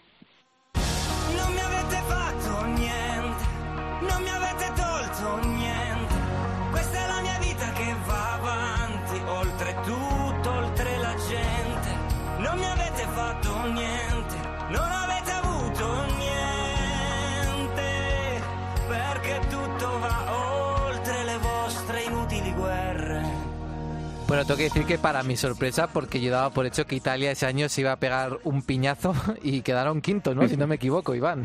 Y eso que Sí, sí, salían claro. después de Leni Fureira, que era la favorita Claro. para la victoria. Claro, es decir, todos pensábamos que después de- del terremoto Fureira, mm, Italia quedaría diluidísima, ¿no? Y bueno, pues dieron la vuelta a los malos augurios. La verdad es que una escenografía muy efectista les ayudó a transmitir ese mensaje de esperanza, ¿no? Que rechaza todo tipo de terrorismo y conflicto bélico y finalizaba la actuación con la sonrisa de un niño, ¿no? El sonriso de un bambino. Jurado hay que decir que extrañamente para Italia no la valoró bien, les dejaron en el puesto 17. fíjate, justo delante de Alfred Amaya en Lisboa 2018. Era uno de los peores resultados históricos italianos en jurado. Pero bueno, el televoto dio la sorpresa, no nos lo esperábamos y fueron terceros. En el mix, sumado televoto y jurado, quedaron en quinto lugar. El televoto español les dio siete puntos y el jurado solo tres. Bueno, pues si no me equivoco, con este dúo llegamos al último dúo italiano participante. Así que, ¿qué conclusiones podemos sacar para Mahmoud y Blanco en su aventura en Eurovisión 2022? Pues vamos a juntar todo lo que hemos estado eh, viendo con la máquina del tiempo y en primer lugar, hay que decir que siempre que un dúo ha representado a Italia, han quedado entre los nueve primeros puestos. O sea que Mahmoud y Blanco son top 10 seguro ya, ¿no? Para Eurovisión 2022. Seguro. Oye, porque hay que fijarse que los anfitriones en Eurovisión llevan una racha sí, sí, sí, sí, sí, En las cuatro últimas ediciones cerrando casi. Bueno, por ese lado muy bien. Por otro lado, si nos teníamos a dúos masculinos italianos, dos top 5, Mm. así que todo va mejor. Y para terminar, España a los dos italianos les ha dado, y narro la histórica de puntuación, un 7, un 0, el de Romina y Albano, un 12, un 12, un 12, un 12, un 8 y un 10. ¿eh? O sea que si yo fuera Mahmoud, que en 2019, por cierto, recibió el 12 del televoto español, pues oye, me llamo Mahmoud, eh, voy en dúo, eh, yo sería muy optimista. ¿eh? Bueno, no sé yo si esto es un patrón o es que Italia siempre envía de lo bueno lo mejor. Nos, desde, luego nos guardamos la previsión ¿eh? para mayo en un cajón con ese top 10 y previsiblemente top 5 para, para Mahmoud y Blanco. Veremos si hay que jubilar la máquina o no y reemplazarla por una de las bicicletas de diamantes de las que habla precisamente la canción ganadora de San Remo. De momento lo que no cabe duda es que Brividi ha roto muchos récords, entre ellos en la canción italiana que más streamings ha recibido a nivel mundial en menos tiempo. Ahí es nada. En fin, la carrera eurovisiva no podía empezar de mejor manera para ellos, así que muchas gracias Iván y nos escuchamos en el siguiente podcast. Un super abrazo, Javi Ventes. Chao, chao. Chao.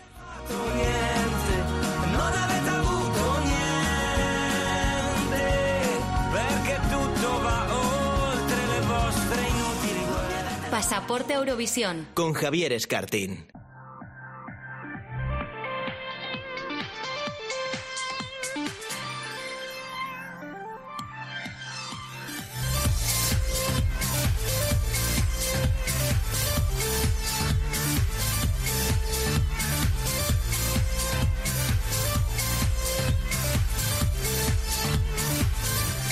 Bueno, pues hace dos semanas arrancó en Suecia nuestra preselección favorita de todas las que se celebran a lo largo de Europa en invierno para elegir al representante en Eurovisión.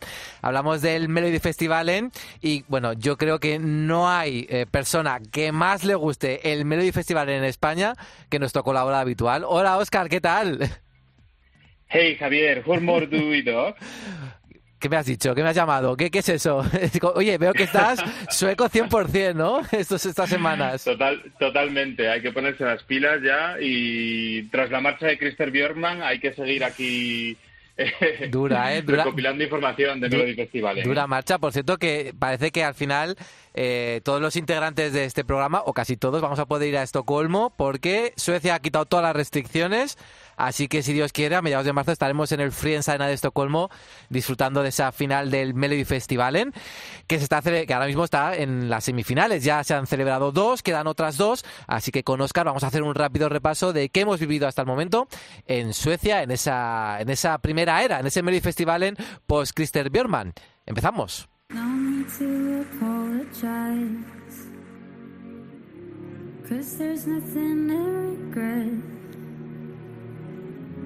Well, this is not what I wanted. Guess all the good things come to an end. So, baby, bye bye. Wish you the best. But most of all, I wish that I could love you less. Well, maybe you're right. I'll find someone else. You say it isn't me, but when did that ever help?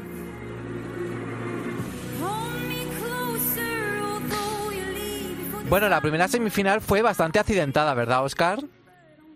Empezamos fuertes, sí, sí, la verdad es que fue accidentada con un Oscar Sia eh, como presentador, eh, él solito y bastante nervioso en, en su debut.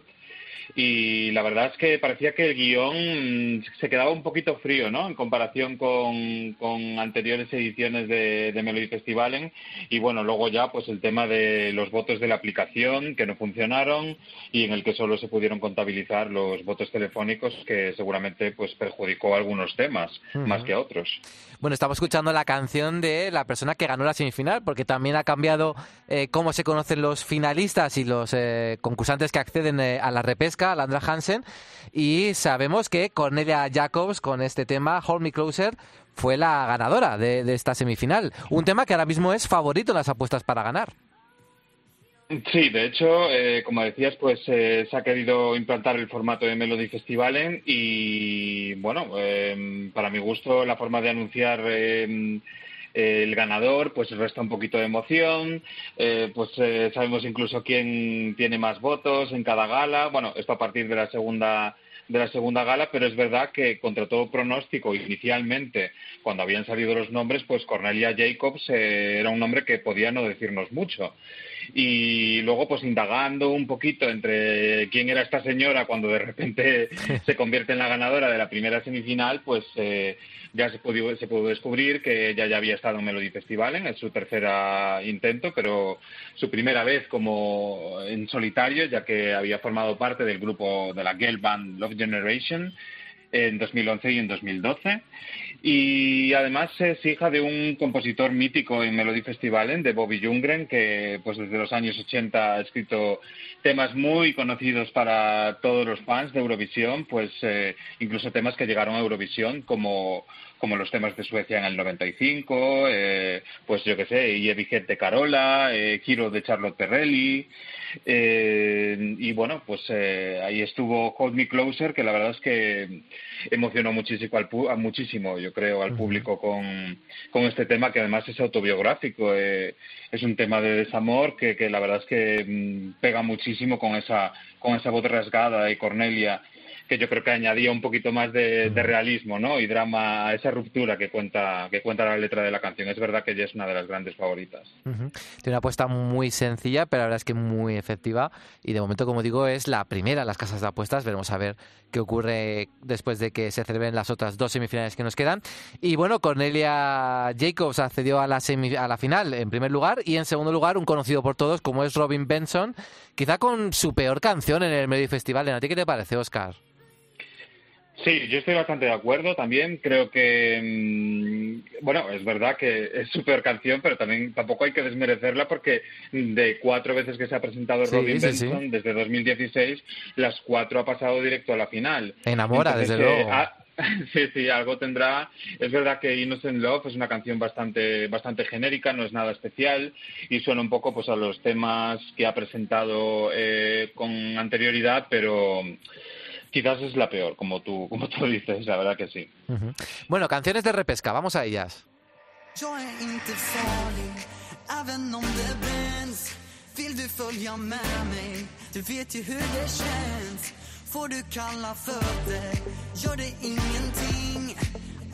Estamos escuchando a el jovencísimo Teo, que fue uno de los participantes de que se quedaron para, bueno, la repesca Andra Hansen, no sé cómo se va a llamar ahora, pero bueno, eh, la segunda oportunidad. Es verdad que ahora ha cambiado un poquito el nombre. Eh, si ahora solamente le llaman semifinal, ya que antes lo que eran semifinales ahora les han convertido en hits, que Mm. serían más algo así como rondas. Entonces, eh, lo que era la segunda oportunidad ahora se llama semifinal y también va a cambiar un poquito el mecanismo de, de elegir eh, de cómo va a funcionar esta, esta semifinal. Si bien antes hacían eh, duelos o eh, de, de canciones que estaban escogidas, eh, ahora mismo lo que van a hacer son dos grupos. Eh, entonces, de esas ocho canciones que estarán en la semifinal, pues eh, habrá dos grupos de cuatro y de esos dos grupos se clasificarán dos para la final. No sé si me he liado un poco, pero Sí, bueno, no, no, se al, entiende, final, entiende. al final habrá cuatro canciones que saldrán de esa, de esa semifinal y se unirán a las ocho finalistas pues de las, del resto de rondas, de las cuatro rondas. Y de estas dos canciones que acceden a esa semifinal, ¿cuál ves con opciones? Pues de momento la verdad es que Teos eh, yo creo que tiene bastantes opciones porque además, eh, como decíamos, eh, la aplicación no funcionó en la primera en la primera ronda digamos. Entonces, eh, es verdad que esta aplicación siempre eh, la utiliza mucho más la gente más joven. Y Teos tiene 16 años y es una estrella ahora mismo entre la gente joven y la gente adolescente. Es influencer, bueno, tiene como eh, muchísimos seguidores en TikTok, en YouTube. Entonces, eh, yo creo que mm, perdió un poquito de votos porque solamente se contabilizaron los votos telefónicos. Lo mismo que le pudo pasar a Omar Rutberg, que está en su mejor momento, ya que es uno de los protagonistas de una serie en Netflix que se llama Young Royals y al final se quedó fuera, o sea, contra todo pronóstico, si bien eran dos de los nombres más grandes que había este año, porque es verdad que este año pues no hay grandes nombres, de, sino que hay mucho participante que ya ha estado muchas otras veces. Eh, eh, Teos yo creo que tiene bastante fácil eh, pasar a la final porque además su canción está en el top 10 de, de entre, o sea, del top 50 en Spotify en Suecia, pues sigue en el top 10 desde que desde que ha salido esta canción en Melody Festival. ¿eh? Bueno, y luego está Jalabalú, que es una canción que, según Oscar, solamente se va a escuchar en Benidorm, en verano, en España, ¿no? Que en Suecia no se va a escuchar mucho, pero que probablemente haya sido beneficiada por ese voto telefónico, ¿no? Efectivamente, seguramente la gente más mayor pues eh, utilice más el voto telefónico que, que- telefónico que el de la aplicación y eso ha hecho que Dan eh, Strohet pues eh, se clasificara a la, a la semifinal con, con Halabaloo, que bien es una canción eh, pues muy tipo dance band, que pues eh, para quien no lo sepa, las dance band pues son las digamos las orquestas que hacen pues todas las giras veraniegas y toda la gente pues va a esas fiestas populares y todo el mundo pues eh, pues canta esas canciones eh, que son un poco tipo Slager, un poco tipo de hotel en Mallorca, ¿no? De... Entonces es verdad que, que yo creo que el voto telefónico ha beneficiado mucho esta canción a, a Jalabalú en, en detrimento pues de, de, de Teos o de Omar Ruther, como decíamos. Bueno, y luego está Malu Brights, que, bueno, decepcionó con Bananas. Yo no sé qué le ha pasado a esta chica, porque, en fin. Y luego Shirley Clamp, una de las grandes divas del Melody Festival, en que volvía y que no consiguió pasar a la final. No sé si tú crees que merecía lograr eh, al menos el pase a la, a la semifinal. La verdad es que la carrera de Shirley Clamp está súper unida a Melody Festivalen, era su séptimo intento en este concurso y es verdad que en los últimos años pues, eh, pues ya no ha pasado de semifinales desde, desde 2008, eh, desde 2009, perdón, eh, en la que se ha quedado siempre fuera. Yo creo que mm, tampoco tendría muchas muchas expectativas con este Let There Be Angels, eh, pero es verdad que, como te decía, eh, la SVT este año ha llamado mucho a artistas que, que no ha hecho como una gran búsqueda de, de artistas o de buscar grandes nombres, sino que se han estancado un poquito y se han centrado un poco en buscar a artistas que ya habían participado más veces y que a lo mejor era como como lo fácil, ¿no? Como, pues vamos a llamar a Shirley Clamp, que, Que seguro que- un seguro puede. y seguro que nos lo va a cantar, sí, efectivamente. Bueno, Un vamos poco a... artistas de segunda, de segunda fila, ¿no? Digamos. Bueno, vamos a escuchar a la canción ganadora de la segunda semi. I've been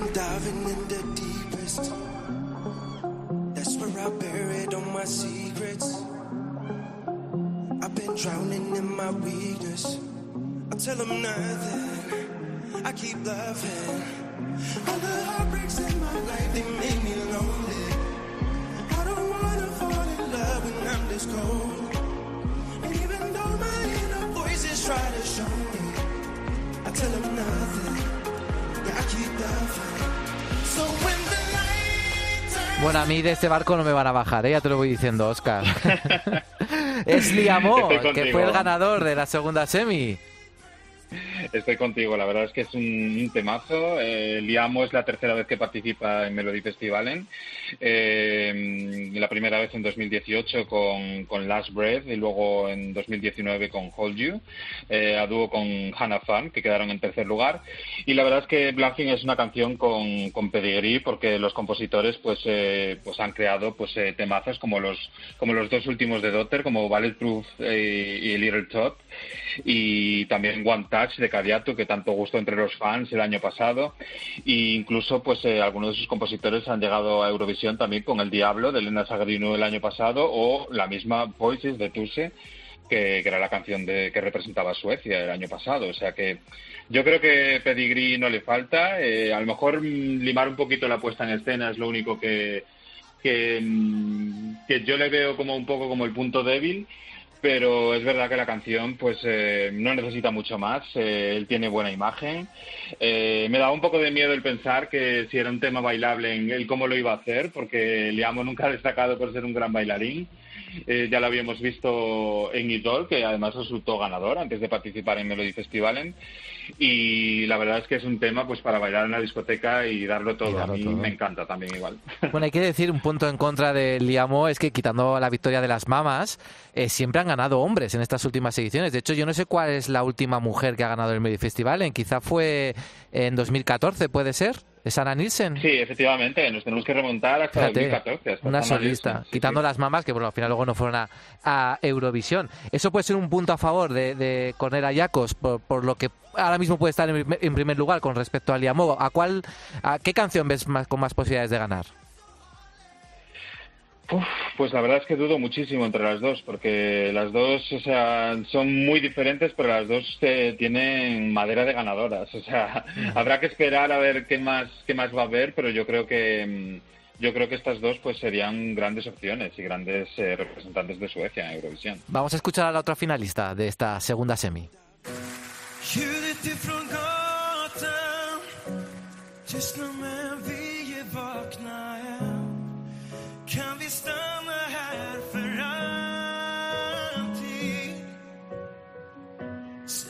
Från balkongen. Vi kan lämna världen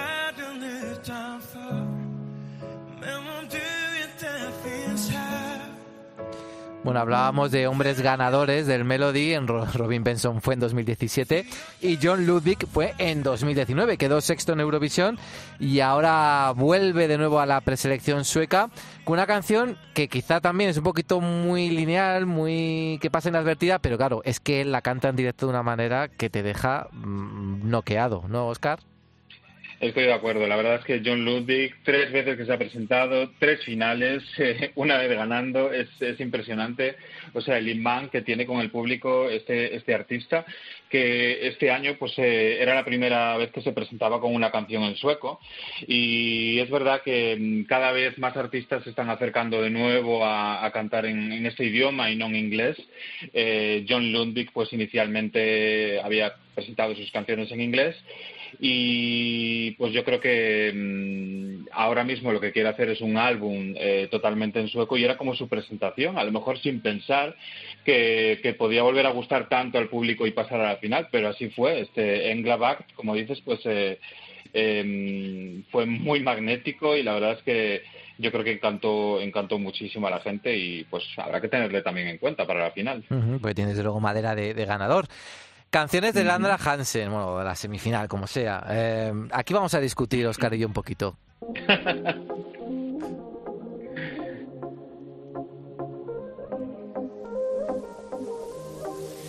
ain't never gonna hunt you, but you know I want to. I've been so patient, mi amor.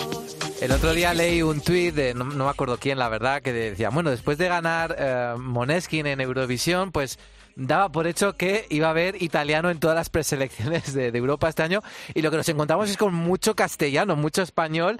Es Mucho verdad que español, sí. Álvaro Estrella eh, ya es un habitual y es verdad que lleva el mismo producto todos los años. Pero yo le voy a defender porque siempre le funciona, no para ganar, no para llegar a ser el vencedor del Melody Festival, pero sí para reventarlo comercialmente y estar ahí en la final. Y con este suave, pues repite un poco la fórmula y de nuevo le ha servido por lo menos para llegar a, ese, a esa semifinal. Ya sé que tú no estás tan convencido, ¿no? Con Álvaro Estrella. Bueno, yo no sé si se sigue editando todavía el Caribe Mix o alguno de estos discos, pero yo creo que Suave bien se podía incluir. Si no, si no cantado por él, pues por cualquier otro cantante rumano o lo que sea. Pero es verdad que eh, sí tiene unos arreglos un poco más modernos, pero es un poco más de lo mismo, ¿no? Como bien decías, eh, los dos últimos años pues se clasificó para la final con Vamos Amigos y Méndez, en el que quedaron, pues creo que recordar que últimos o penúltimos, y con Baila Baila el año pasado, pues, eh, pues también sucedió un poco lo mismo. Eh, yo creo que la SVT tiene que buscar algún otro ya cantante latino, pues que, que, que, que ya sustituya a Álvaro Estrella, porque, porque, pues, por no sé, pues porque tampoco me parece un gran artista. Entonces, pues sus temas, sí es verdad que eh, pues son de este tipo música latina y tal, que, que, es verdad que en Suecia pues también gusta mucho, entonces nunca puede faltar. Pero bueno, mm, de ahí como pasa la final este año, yo realmente no lo veo. Bueno, prometo grabar a Oscar bailando suave en Estocolmo dentro de un mes. La otra canción, Eso desde luego. la otra canción de la repesca.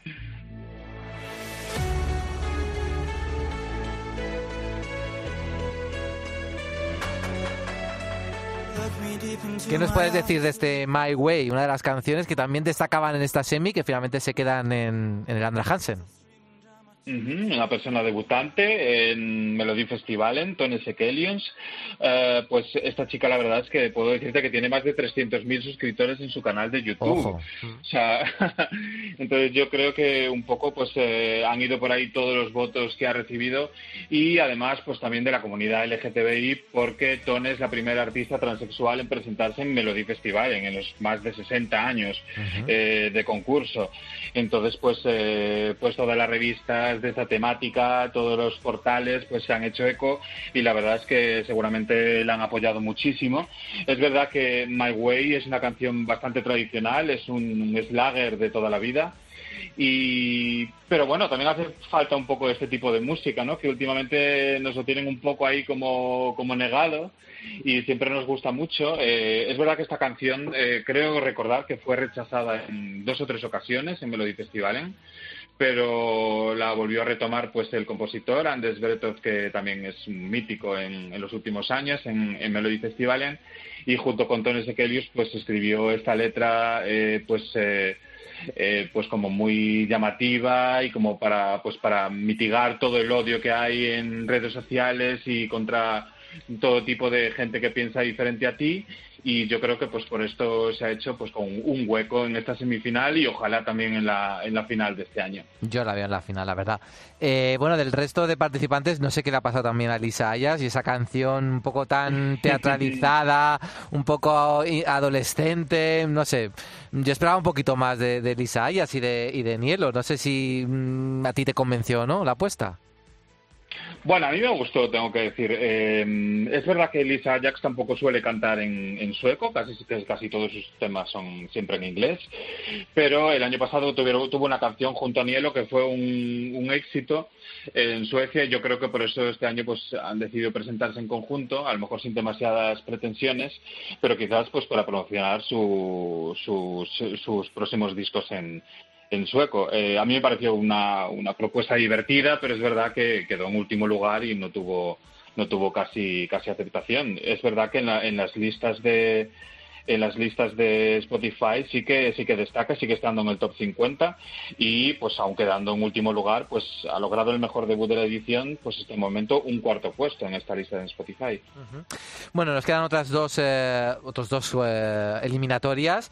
Eh, este sábado es la tercera. De lo que nos queda, ¿quién te llama la curiosidad? ¿Quién crees que puede dar la sorpresa este año? Clara Hamastrón, por ejemplo, que es la que cierra la cuarta semifinal. ¿A quién tienes ganas de ver?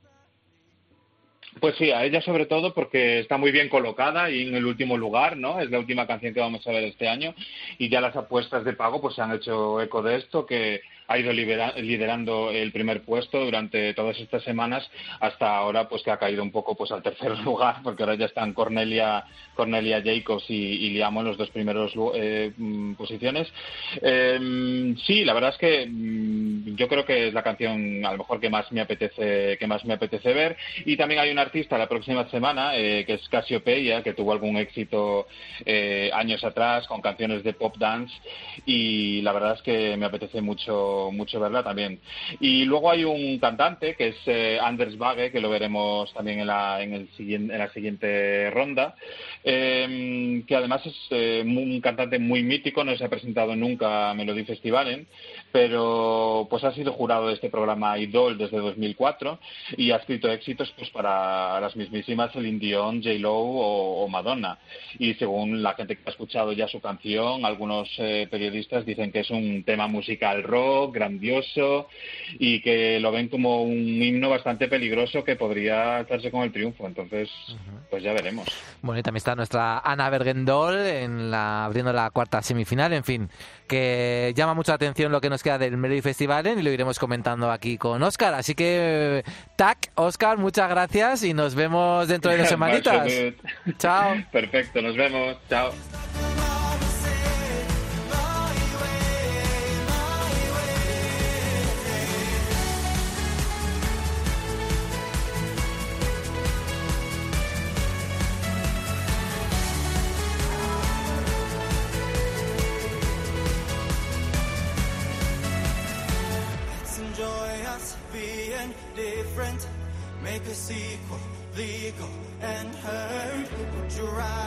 See us suffer than open up your mind and stop being so ignorant? Pasaporte Eurovisión. Cope, estar informado.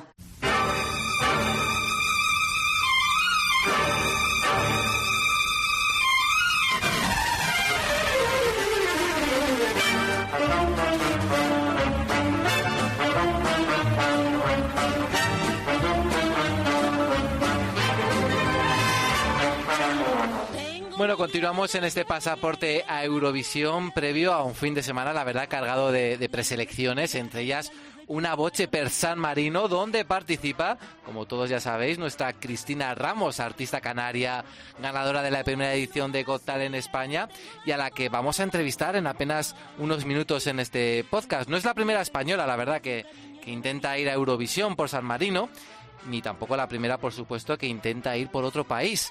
Pero para hablar de ello, vamos a darle paso a nuestro compañero Dani Márquez. Hola Dani, ¿qué tal? ¿Cuánto tiempo? Hola Javier, pues muy bien, deseando ya de estar de nuevo aquí, que me he perdido la- las tertulias de los últimos días. Yo pensaba que, que no has podido venir porque eh, estabas eh, todavía conmocionado por lo que había pasado en el Benidorm Fest.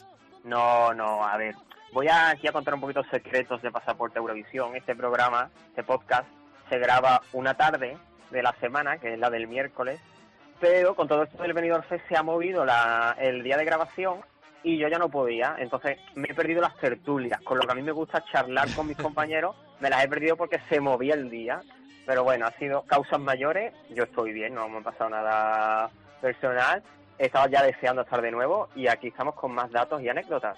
Bueno, se te ha echado de menos, ya lo sabéis, es una alegría tenerte aquí de nuevo para hablar, bueno, pues de lo que nos gusta, de datos y anécdotas como la de hoy, artistas españoles que han intentado ir a Eurovisión por otros países. Así es. No nos va a dar tiempo a hablar de todos, posiblemente, se nos quedará algún nombre en el tintero, y te explico cómo lo vamos a hacer. Vamos a preparar la maleta porque vamos a hacer un viaje de ida y vuelta que va a atravesar eh, Europa desde la península itálica hasta la península escandinava.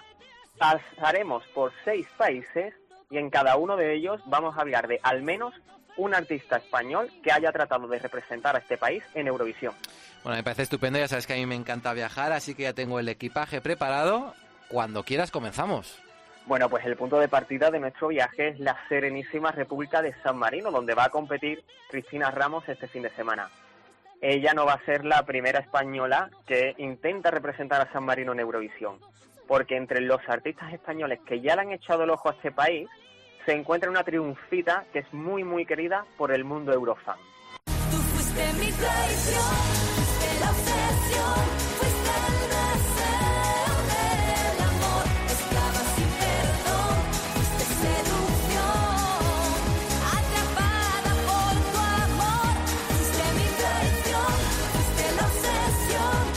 Davinia, participante de la tercera edición de OT y que trató de representar a España en Eurovisión 2004 con este Mi Obsesión que estamos escuchando de fondo. Y como tú bien dices, Dani, muy querida por los eurofans, ¿sí? Hombre, es que la gaditana se deja querer y su temazo también se deja bailar mucho en las fiestas eurovisivas. Oye, ¿cómo llega Davinia a la preselección de San Marino? Pues mira, te comento, de cara a Eurovisión 2018, San Marino pues decidió hacer un casting online de artistas para, para el festival. Se podía presentar quien quisiera y los 10 seleccionados participarían pues en la gala de la final nacional. no era necesario, digo que era un casting de artistas porque no era necesario que subiesen la canción con la que querían competir en Eurovisión. Podía hacer un vídeo cantando cualquier otra canción. Así que Davinia presentó el vídeo de Mi Obsesión y esta canción, mm, que ya has dicho tú antes, fue la que ella quiso llevar a Eurovisión en el año 2004, pero no era la que ella iba a presentar por San Marino. Bueno, Esa no se llegó a conocer. Ella ya hizo su backup, por si acaso, y ya, ya se preparó. ¿Y cómo le fue a Davinia en el casting online?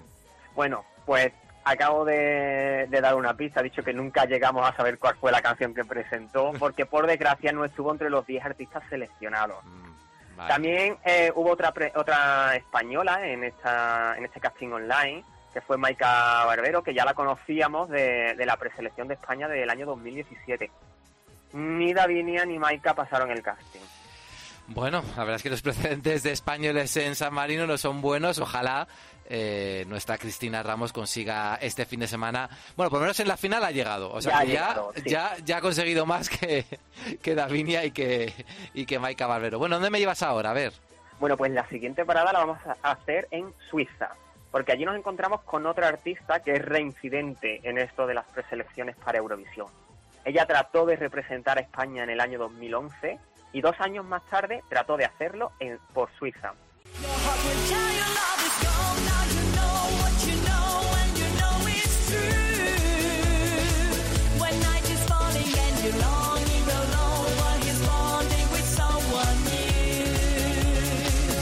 Love Hablamos de Melissa, ¿verdad? Finalista de aquel Destino Eurovisión 2011 en el que participaron Lucía Pérez y Blas Cantó, que estaba integrado dentro de, de Aurín. Así es. Bueno, pues Melissa fue la tercera clasificada de esa preselección de España para Eurovisión 2011 con la balada EOS. Pues hay que explicar que ella tiene dos nacionalidades, la española y la suiza.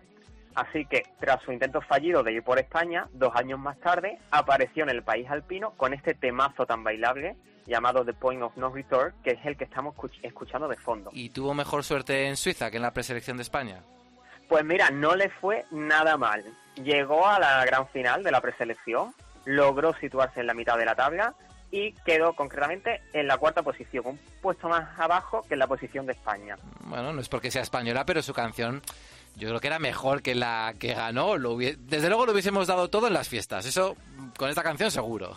Bueno, yo creo que mejor que la que ganó podía haber sido Cualquiera, cualquiera. sí, sí, sí. Y sí, bueno, mm, no sabemos si hubiese quedado mejor o peor en Eurovisión, pero darlo todo lo hubiésemos dado con este, con este tema. Así que bueno, Javi, nos vamos a ir a otro país en el que hay un tema con el que también lo hubiésemos dado todo en las fiestas. La artista que lo canta es hija de padres españoles, pero nació en Bélgica, país al que trató de representar en Eurovisión en dos ocasiones.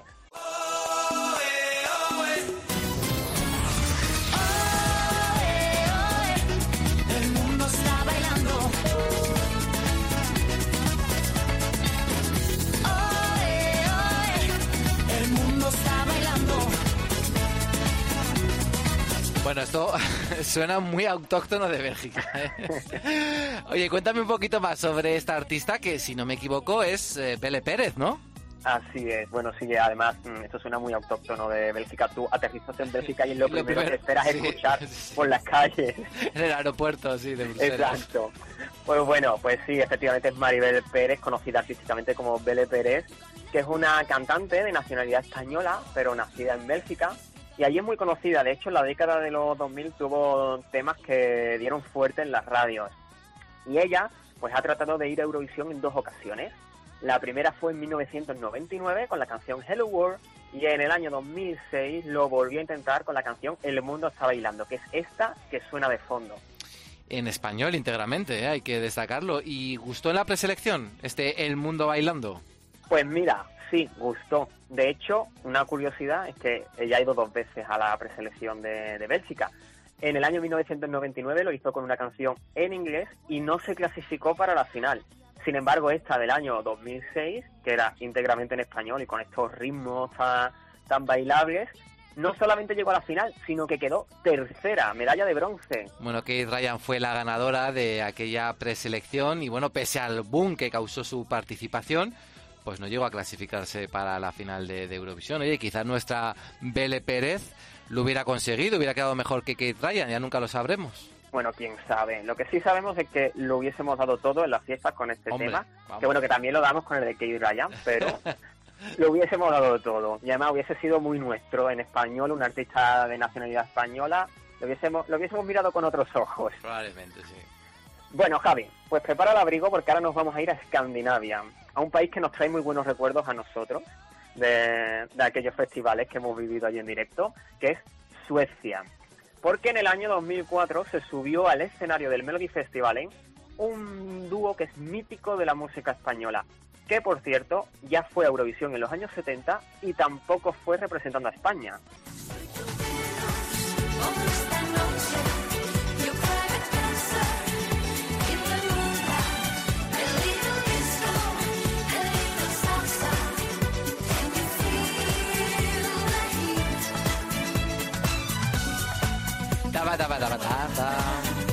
El mítico dúo Bácara que ya estuvieron en Eurovisión por Luxemburgo y como tú bien dices, Dani, en 2004 creo que fue, bueno, pues quisieron repetir por Suecia, ¿verdad? Pues sí. Bueno, hay que matizar una cosita que es muy importante y es que el dúo mm, Bácara que participó en el Melody Festival no tenía la misma composición que el que fue a Luxemburgo, ¿vale? El que fue a Eurovisión representando a Luxemburgo. Como ya supongo que la gran mayoría de los oyentes sabrán, el dúo Bácara original estaba compuesto por Maite y María, que se separaron a principios de los años 80 y cada una pues siguió su camino con distintas compañeras. En el caso del dúo Bácara, que trató de representar a Suecia, fue la decisión de Maite, que en ese momento tenía como compañera a Cristina Sevilla. Y bueno, y analizando un poquito su paso por el Melody Festival, hay que decir que fue corto. Fue bastante breve, porque fueron eliminadas en su primera, en la primera semifinal, y además en muy mala posición, quedaron penúltimas. Vaya. Pero bueno, al menos es un honor que parte de la historia de la música española, bueno, pues haya eh, conseguido participar en el Melfest. Pues sí, porque el dúo Bácara es mítico de, de nuestra música y es un honor. Unas divas. que se ap- claro, que se, que se aprecie, que le den hueco eh, en una preselección como es el Melody Festival, en que tiene tanto peso en el público de- del país. Pues bueno, Javier, nos vamos a ir al siguiente destino que nos pilla cerquita de Suecia. Cruzamos la frontera hasta Finlandia, donde en el año 2017 tuvimos a un sevillano al que también conocimos en Operación Triunfo.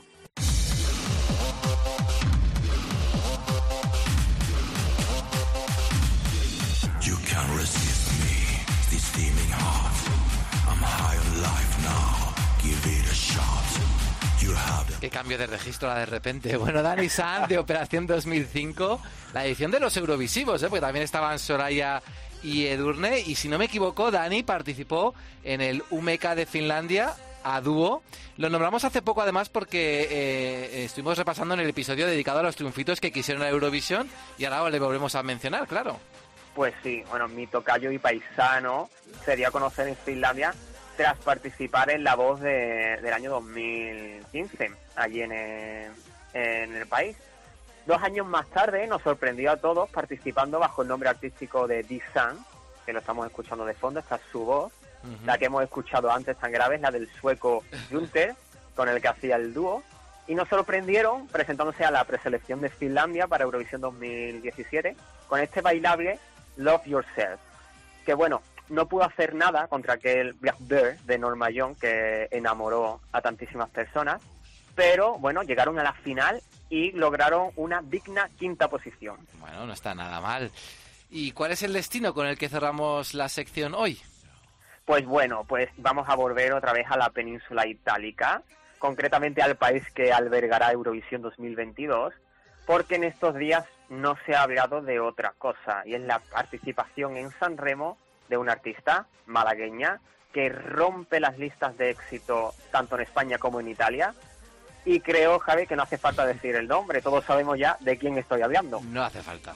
Sola, io ti aspetterò a cena da sola, in mezzo al fumo di mille parole, di canzoni che non hanno età.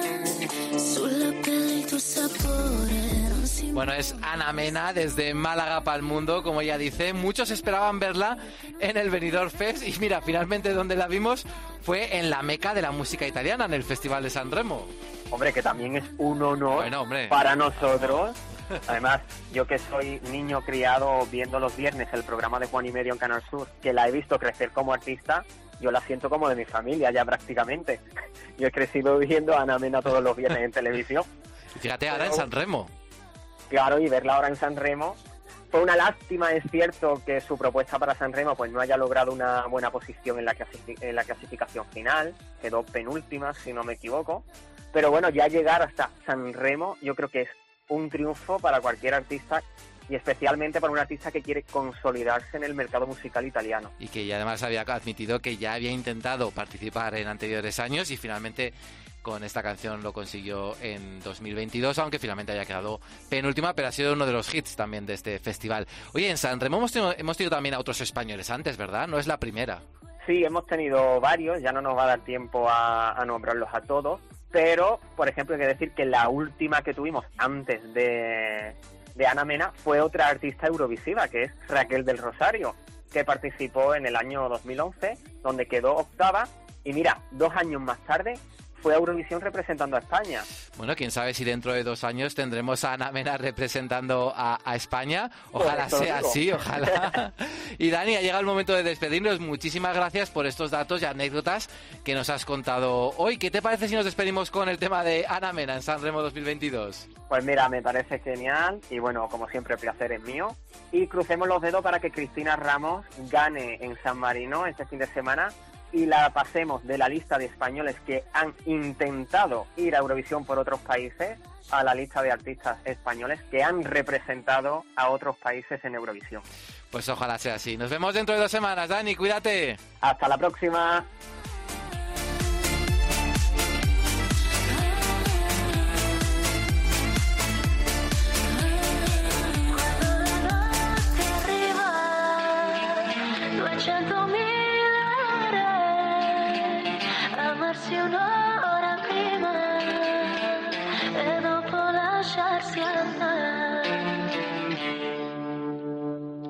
Pasaporte Eurovisión. Cope, estar informado.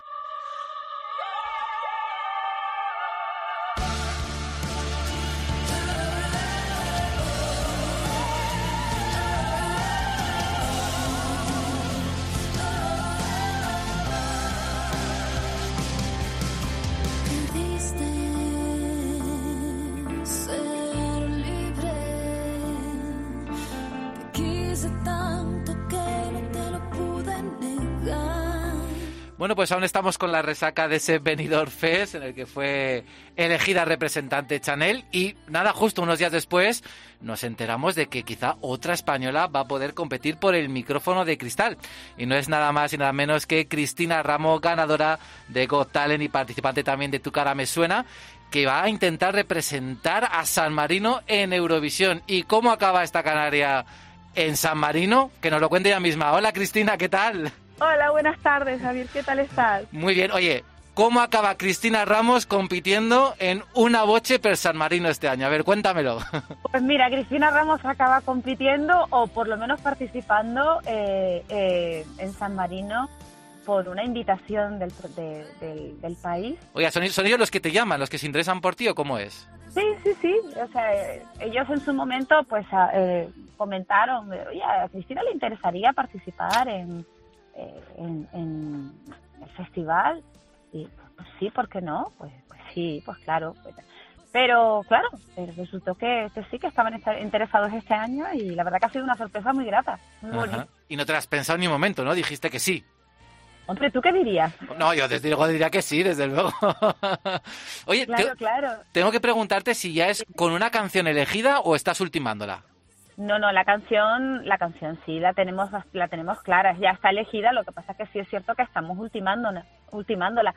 Eh, nos han dado como aquel que dice carta blanca y nos han dicho sí, sí, presenta, preséntate tú con, con tu propuesta y, y con tu estilo y la verdad que es fantástico que te dejen, que te dejen pues ser tú y, y, y- proponer la canción es fantástico. Entonces estamos en, estamos en ello, eso sí, eh, evidentemente pues ultimando detalles y sobre todo pues es un tema que tenemos, una canción que tenemos en español y la estamos, bueno, pues la estamos eh, adaptando. Al inglés, al italiano. Sorpresa. Porque, que- porque bueno, en el momento que estamos grabando esta entrevista, no sé cuándo va a salir la canción, todavía no la conocemos, pero ¿qué puedes adelantarnos? ¿Es estilo rockero? ¿Es más melódico? ¿Qué nos puedes contar de esa canción? Mira, lo que te puedo contar de esta canción es que tiene mucho que ver conmigo, Ujú. tiene mucho que ver con lo que hago, con lo que suelo hacer y evidentemente uno de los motivos por los que me han, me han llamado es también por, pues, por, pues por esta diversidad que puedo llegar a tener en un momento determinado en- encima de un escenario. Ajá. Entonces yo creo que con eso estoy diciendo un todo de lo que va a suceder en, en San Marino el día de mi cumpleaños. Ah, es verdad que la final coincide con el día de tu cumpleaños. Joder, no puede haber mejor celebración, yo creo, si finalmente eres la, la representante, ¿no? La elegida. Sí, sí, sí. La verdad es que solamente con estar allí en ese pedazo de fiesta va a ser, va a ser fantástico, y va a ser inolvidable. Sí. Bueno, claro, hay gente que se preguntará, bueno, ahora hemos tenido en España una preselección pública donde han participado más de 900 artistas, solo 13 fueron finalmente los elegidos para estar en el Benidorm Fest. ¿Se presentó Cristina Ramos a esa preselección? A ver, eh, mm, ¿qué decirte? Yo, ellos, o sea, televisión española para el Benidorm Fest, ellos saben, saben que yo estoy aquí, saben que yo estoy dispuesta a presentarme para representar a mi país y de hecho he estado en, en la lista de las personas, de los artistas que iban a ir hace dos años. Al final acaba- eh, eligieron a, a Blas Cantó. Eh, entonces ellos saben perfectamente que estoy, vamos, eh, que estoy aquí dispuestísima para, para, para representar a mi país con Ajá. todo, con todos los honores. Así que, evidentemente, como siempre digo, son muchísimos artistas los que hay en España y son muchos los que se presentan y al final, pues, pues ellos ellos tienen la última palabra a la hora de elegir cuál es la temática o qué es lo que están buscando para para este año. Y yo, sinceramente y personalmente, bajo mi humilde opinión, creo que este año han presentado, se han presentado para el Benidorm Fest diferentes estilos y, y ha sido fantástico. El, yo he tenido un verdadero problema a la hora de, de decidir cuál era mi favorito. Lo he tenido bastante complicado. ¿eh? Yo también, ¿eh? la verdad es que ha sido muy ¿Verdad que difícil. sí? Y luego fíjate la polémica que se ha generado. Tú no has estado implicada directamente, pero ahora que te vas a presentar a una preselección, ¿te da un poco de miedo esa vorágine que de repente se crea en torno a un concurso como es Eurovisión? Hombre, miedo, miedo, no, hombre, no. Eh, eh, la verdad es que eres consciente de que, de que siempre hay favoritos o de que siempre hay eurofans que están, que son, que tienen un, un seguimiento y una, un amor por su, por su artista, a veces, eh, yo digo que un poco enfermizo, ¿no? Sí, desmesurada. Pero, pero, o sea, son opiniones. O sea, yo creo que son opiniones simplemente. Mientras eso no trascienda en, en, en violencia verbal o, o siempre, si- mientras se haga con respeto, yo pienso que cualquier opinión es válida, cualquiera. Siempre que haya un respeto y, y siempre que haya pues, un conocimiento de que detrás de, de, de un artista hay una persona, una persona que ha luchado mucho y que ha trabajado mucho. Así que yo creo que eso ya es loable. Bueno, sería maravilloso tener a dos españolas ahí compitiendo por el micrófono de cristal, a Chanel y a, y a Cristina Ramos. Tú bien has dicho que en 2020 estuviste en Liza para representar a, a España en Eurovisión. Era algo que creo que tú habías comentado en alguna entrevista. Televisión Española lo confirmó eh, esta semana. Teniendo en cuenta cómo acabó la edición de 2020, igual te te hicieron el favor de no ser la elegida, porque recordemos que fue el festival cancelado. No sé cómo, cómo hubieras asumido tú esa circunstancia también. Hombre, eh, la verdad es que, que te da mucho tiempo para pensar, ¿eh? Que te cancelen Sí. y de repente empiezas a plantearte tantas cosas. Porque claro, cuando tú tienes decidido qué es lo que vas a hacer en Eurovisión, pues, depende de cómo se mire, supongo, ¿no? Por un lado puedes verlo como una oportunidad de, de darle una segunda oportunidad a esa idea que tenías en ese momento, o igual y, y lo, lo único que consigues es liarte, liarte y, y que al final todo sea un Dios mío, pero ¿cuál de las 300 opciones que se nos han ocurrido en un año vamos a presentar? ¿Entiendes? ¿Sabes? Que todo, creo que todo depende de cómo, de cómo te lo plantees. la canción que presentaste en 2020 no es la misma que vamos a escuchar el sábado en San Marino. No, O- no, no. no, es una misma. diferente, ¿no? Una nueva. Sí, sí, sí. Vale, Y son vale. temas que han surgido, que han surgido a lo largo, desde el 2020 hasta aquí. Yo he seguido trabajando, hemos seguido trabajando muchísimo con el equipo a sacar, para sacar nuevos singles y, y bueno, y de- del 2020 y 2021 surgió lo que es el disco de Superstar, el álbum, el álbum que, que he sacado recientemente, bueno, que saqué hace, hace un año recientemente. Ya es que los años Pasan volando. Pasan volando. Oye, si fueras finalmente la elegida, la, la- la representante de San Marino, ¿no sería algo extraño que eh, una española representara a otro país en Eurovisión? El ejemplo más famoso es el de Bácara, por ejemplo, que compitieron por Luxemburgo. Hemos tenido también, por ejemplo, eh, eh, a Gisela compitiendo por, por Andorra. Pero ¿se- ¿a ti se te haría raro competir con defendiendo una bandera que no es la, la de tu país? A ver, eh, no, la verdad es que no se me haría raro porque porque creo que, que también estuve en México en su momento y, y representa, no, no representaba a nadie, ¿no? Evidentemente, pero era española en México, era una española en México, una canaria en México, entonces pues eh, puede resultar raro porque porque no deja de ser un país que está con una representación pero pienso que tampoco tiene que ser obligatorio que la representación de un país tenga que ser un cantante español. Creo que la música, o sea, la representación de España o de cualquier país tenga que ser un cantante, un artista de su propio país. Creo que la música es universal y si ese ese tema trasciende y ese tema te hace hace que algo dentro de ti vibre, pues ¿por qué no? ¿Por qué no? Eh, Celine Dion era canadiense, se presentó por Suiza y, Y ganó. y ganó. y mira dónde está ahora Celine Dion, o sea que imagínate, madre mía. Que no Una- me quiero comparar yo con Celine Dion, ni mucho menos, por favor. Bueno, que es que Celine, Dion solo hay una, eso, eso es así. Perfecto, por- vamos, por supuesto, por supuesto, pero claro, Aunque tú podrías imitar a Celine Dion en tu cara me suena, por ejemplo. Pues no- me tocó, me tocó ¿Ves? imitarla con, con mi queridísimo Blas, mi más lindo.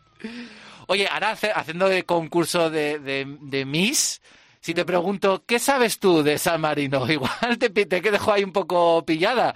No sé si sabes cuál es el gentilicio, cuánta población vive. ¿Te has estudiado un poquito Pues, qué, qué sabes del país, del Bueno, micropaís, del microestado? Se cree que es un micropaís, se cree me voy a sentir súper súper a gusto porque yo soy canaria y sé que, que tienen como 33.000, es, es, es, Mm. tienen muy poca población. 33.000, sí, sí, muy bien, sí, sí. Sí, sí, 33.000 y algo, y yo de números soy... Pero, pero esto no, no es o sea, no, no, la verdad que no he tenido tiempo de, de mirar nada, pero sí es cierto que bueno, que San Marino es, es conocidísimo eh, a, a nivel mundial, ya no solamente por, por, por lo que es eh, este festival, que, es- Ujú. que, es, que es mundial y universal, pero sí, creo que, lo- yo creo que, que, que me va a gustar muchísimo. Fíjate que yo he descubierto haciendo esta entrevista que la capital, no, la ciudad más poblada se llama Serravalle, que yo no tenía ni idea, ¿ves? Por ejemplo, pues oye, uno ya, pues haciendo, con Eurovisión uno aprende geografía, historia, de claro, todo, de todo. Claro, es que es, es que es la magia, es la magia y sé que sé que se- y esto son tengo amigos que son que son- tengo muchos amigos italianos y que y que allí se come. Tienen una torta maravillosa que tengo estoy deseando probarla es la torta de las tres montañas la- la- perdón de las tres montañas no, de las tres torres. Sí. San Marino está está rodeada por tres torres que tienen tienen su nombre cada una. Una es la roca y el resto no Oye, oye, estás, pre- estás preparadísima, ¿eh? Vamos, parece Bueno, que has nacido tú tengo- en, Serravalle, en San Marino. Te digo que, que tengo amigos italianos y, y me cuentan mucho de, de- de- de lo bonito que es y como a mí me, me está gustando mucho viajar, siempre me preguntan, ¿nunca has estado? Y yo, "Ay, pues me encantaría, y me encantaría. Pues fíjate, bueno, qué oportunidad ahora tan, tan maravillosa de poder estar allí. Oye, la última pregunta es sobre nuestra candidatura española. Ojalá que tú puedas eh, confrontar con ella, con Chanel en Eurovisión. Pero ¿qué te parece a ti Slow Mo? Tú decías que hace una, un Benidorm Fest con muy buenas canciones. ¿Será tu favorita para ganar?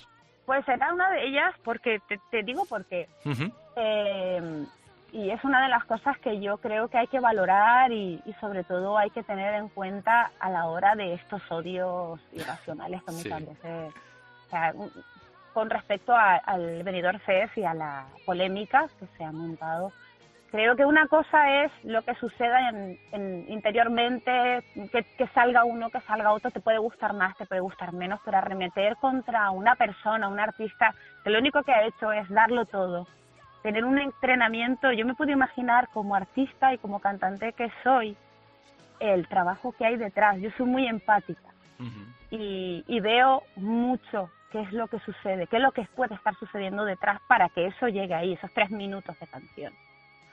Eh, y es brutal lo que ella hace. O sea, Brutal. el, a- o sea, el nivel que tiene a la hora, o sea, bailar y cantar a ese nivel, o sea, yo me la imagino corriendo en una cinta con tacones, te lo, te lo, pu- te lo digo, me lo Sí, puedo sí, imaginar, corriendo con tacones y haciendo mil historias para tener ese fondo, para poder moverte así, sonreír como si, como si estuvieses en la peluquería, ¿entiendes? Y- Sí, y- sí. no sé, me parece que y bueno, y, y por lo visto está está está funcionando mucho, está gustando muchísimo. eh.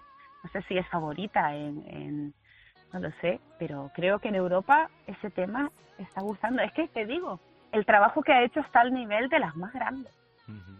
Bueno, ojalá quede muy bien Chanel, por supuesto, representando a España. Y ojalá Cristina Ramos gane este fin de semana una boche per San Marino y esté allí. ¿Te- ¿Te imaginas? Dos españolas Sería- ahí codeándonos ahí, ¿eh? Pero dividirías el fandom español, porque claro, mucha gente diría, hombre, yo voy con Chanel, es España, pero claro, es que está también Cristina Ramos, ¿qué hacemos? Con- imagínate ahí en la final las dos compitiendo. No sé, chicos, pues, habrá que para para para poder ganar. No, no, no, ya no es solamente una, somos dos. Ojalá, ojalá se dé. Ojalá se dé esa circunstancia. Muchísima suerte, Cristina, porque los que amamos Eurovisión nos encanta que artistas que estáis enamorados también del festival, participéis, hagáis lo posible por estar ahí y si luego encima lo conseguís y vais allí, pues un- es un honor tener a una española representando, si es a España desde luego, pero si es a otro país también. Así que muchísima suerte desde Copa y de Cadena 100. Ojalá te vaya muy bien, te vamos a estar apoyando el sábado ahí en una boche per San Marino y ojalá tenga que, tengamos que volver a llamarte dentro de dos semanas para darte la enhorabuena porque el día de tu cumpleaños fuiste elegida representante de San Qué Marino. maravilla, qué sueño, qué, qué, qué fantasía, por favor. Muchas gracias. Muchas gracias, Cristina. Un beso. Un beso muy grande, gracias por, por, por poneros en contacto conmigo y, y poder compartir estas cosas tan, tan bonitas que me están pasando. Un beso. Mucha suerte. Adiós. Venga, chao.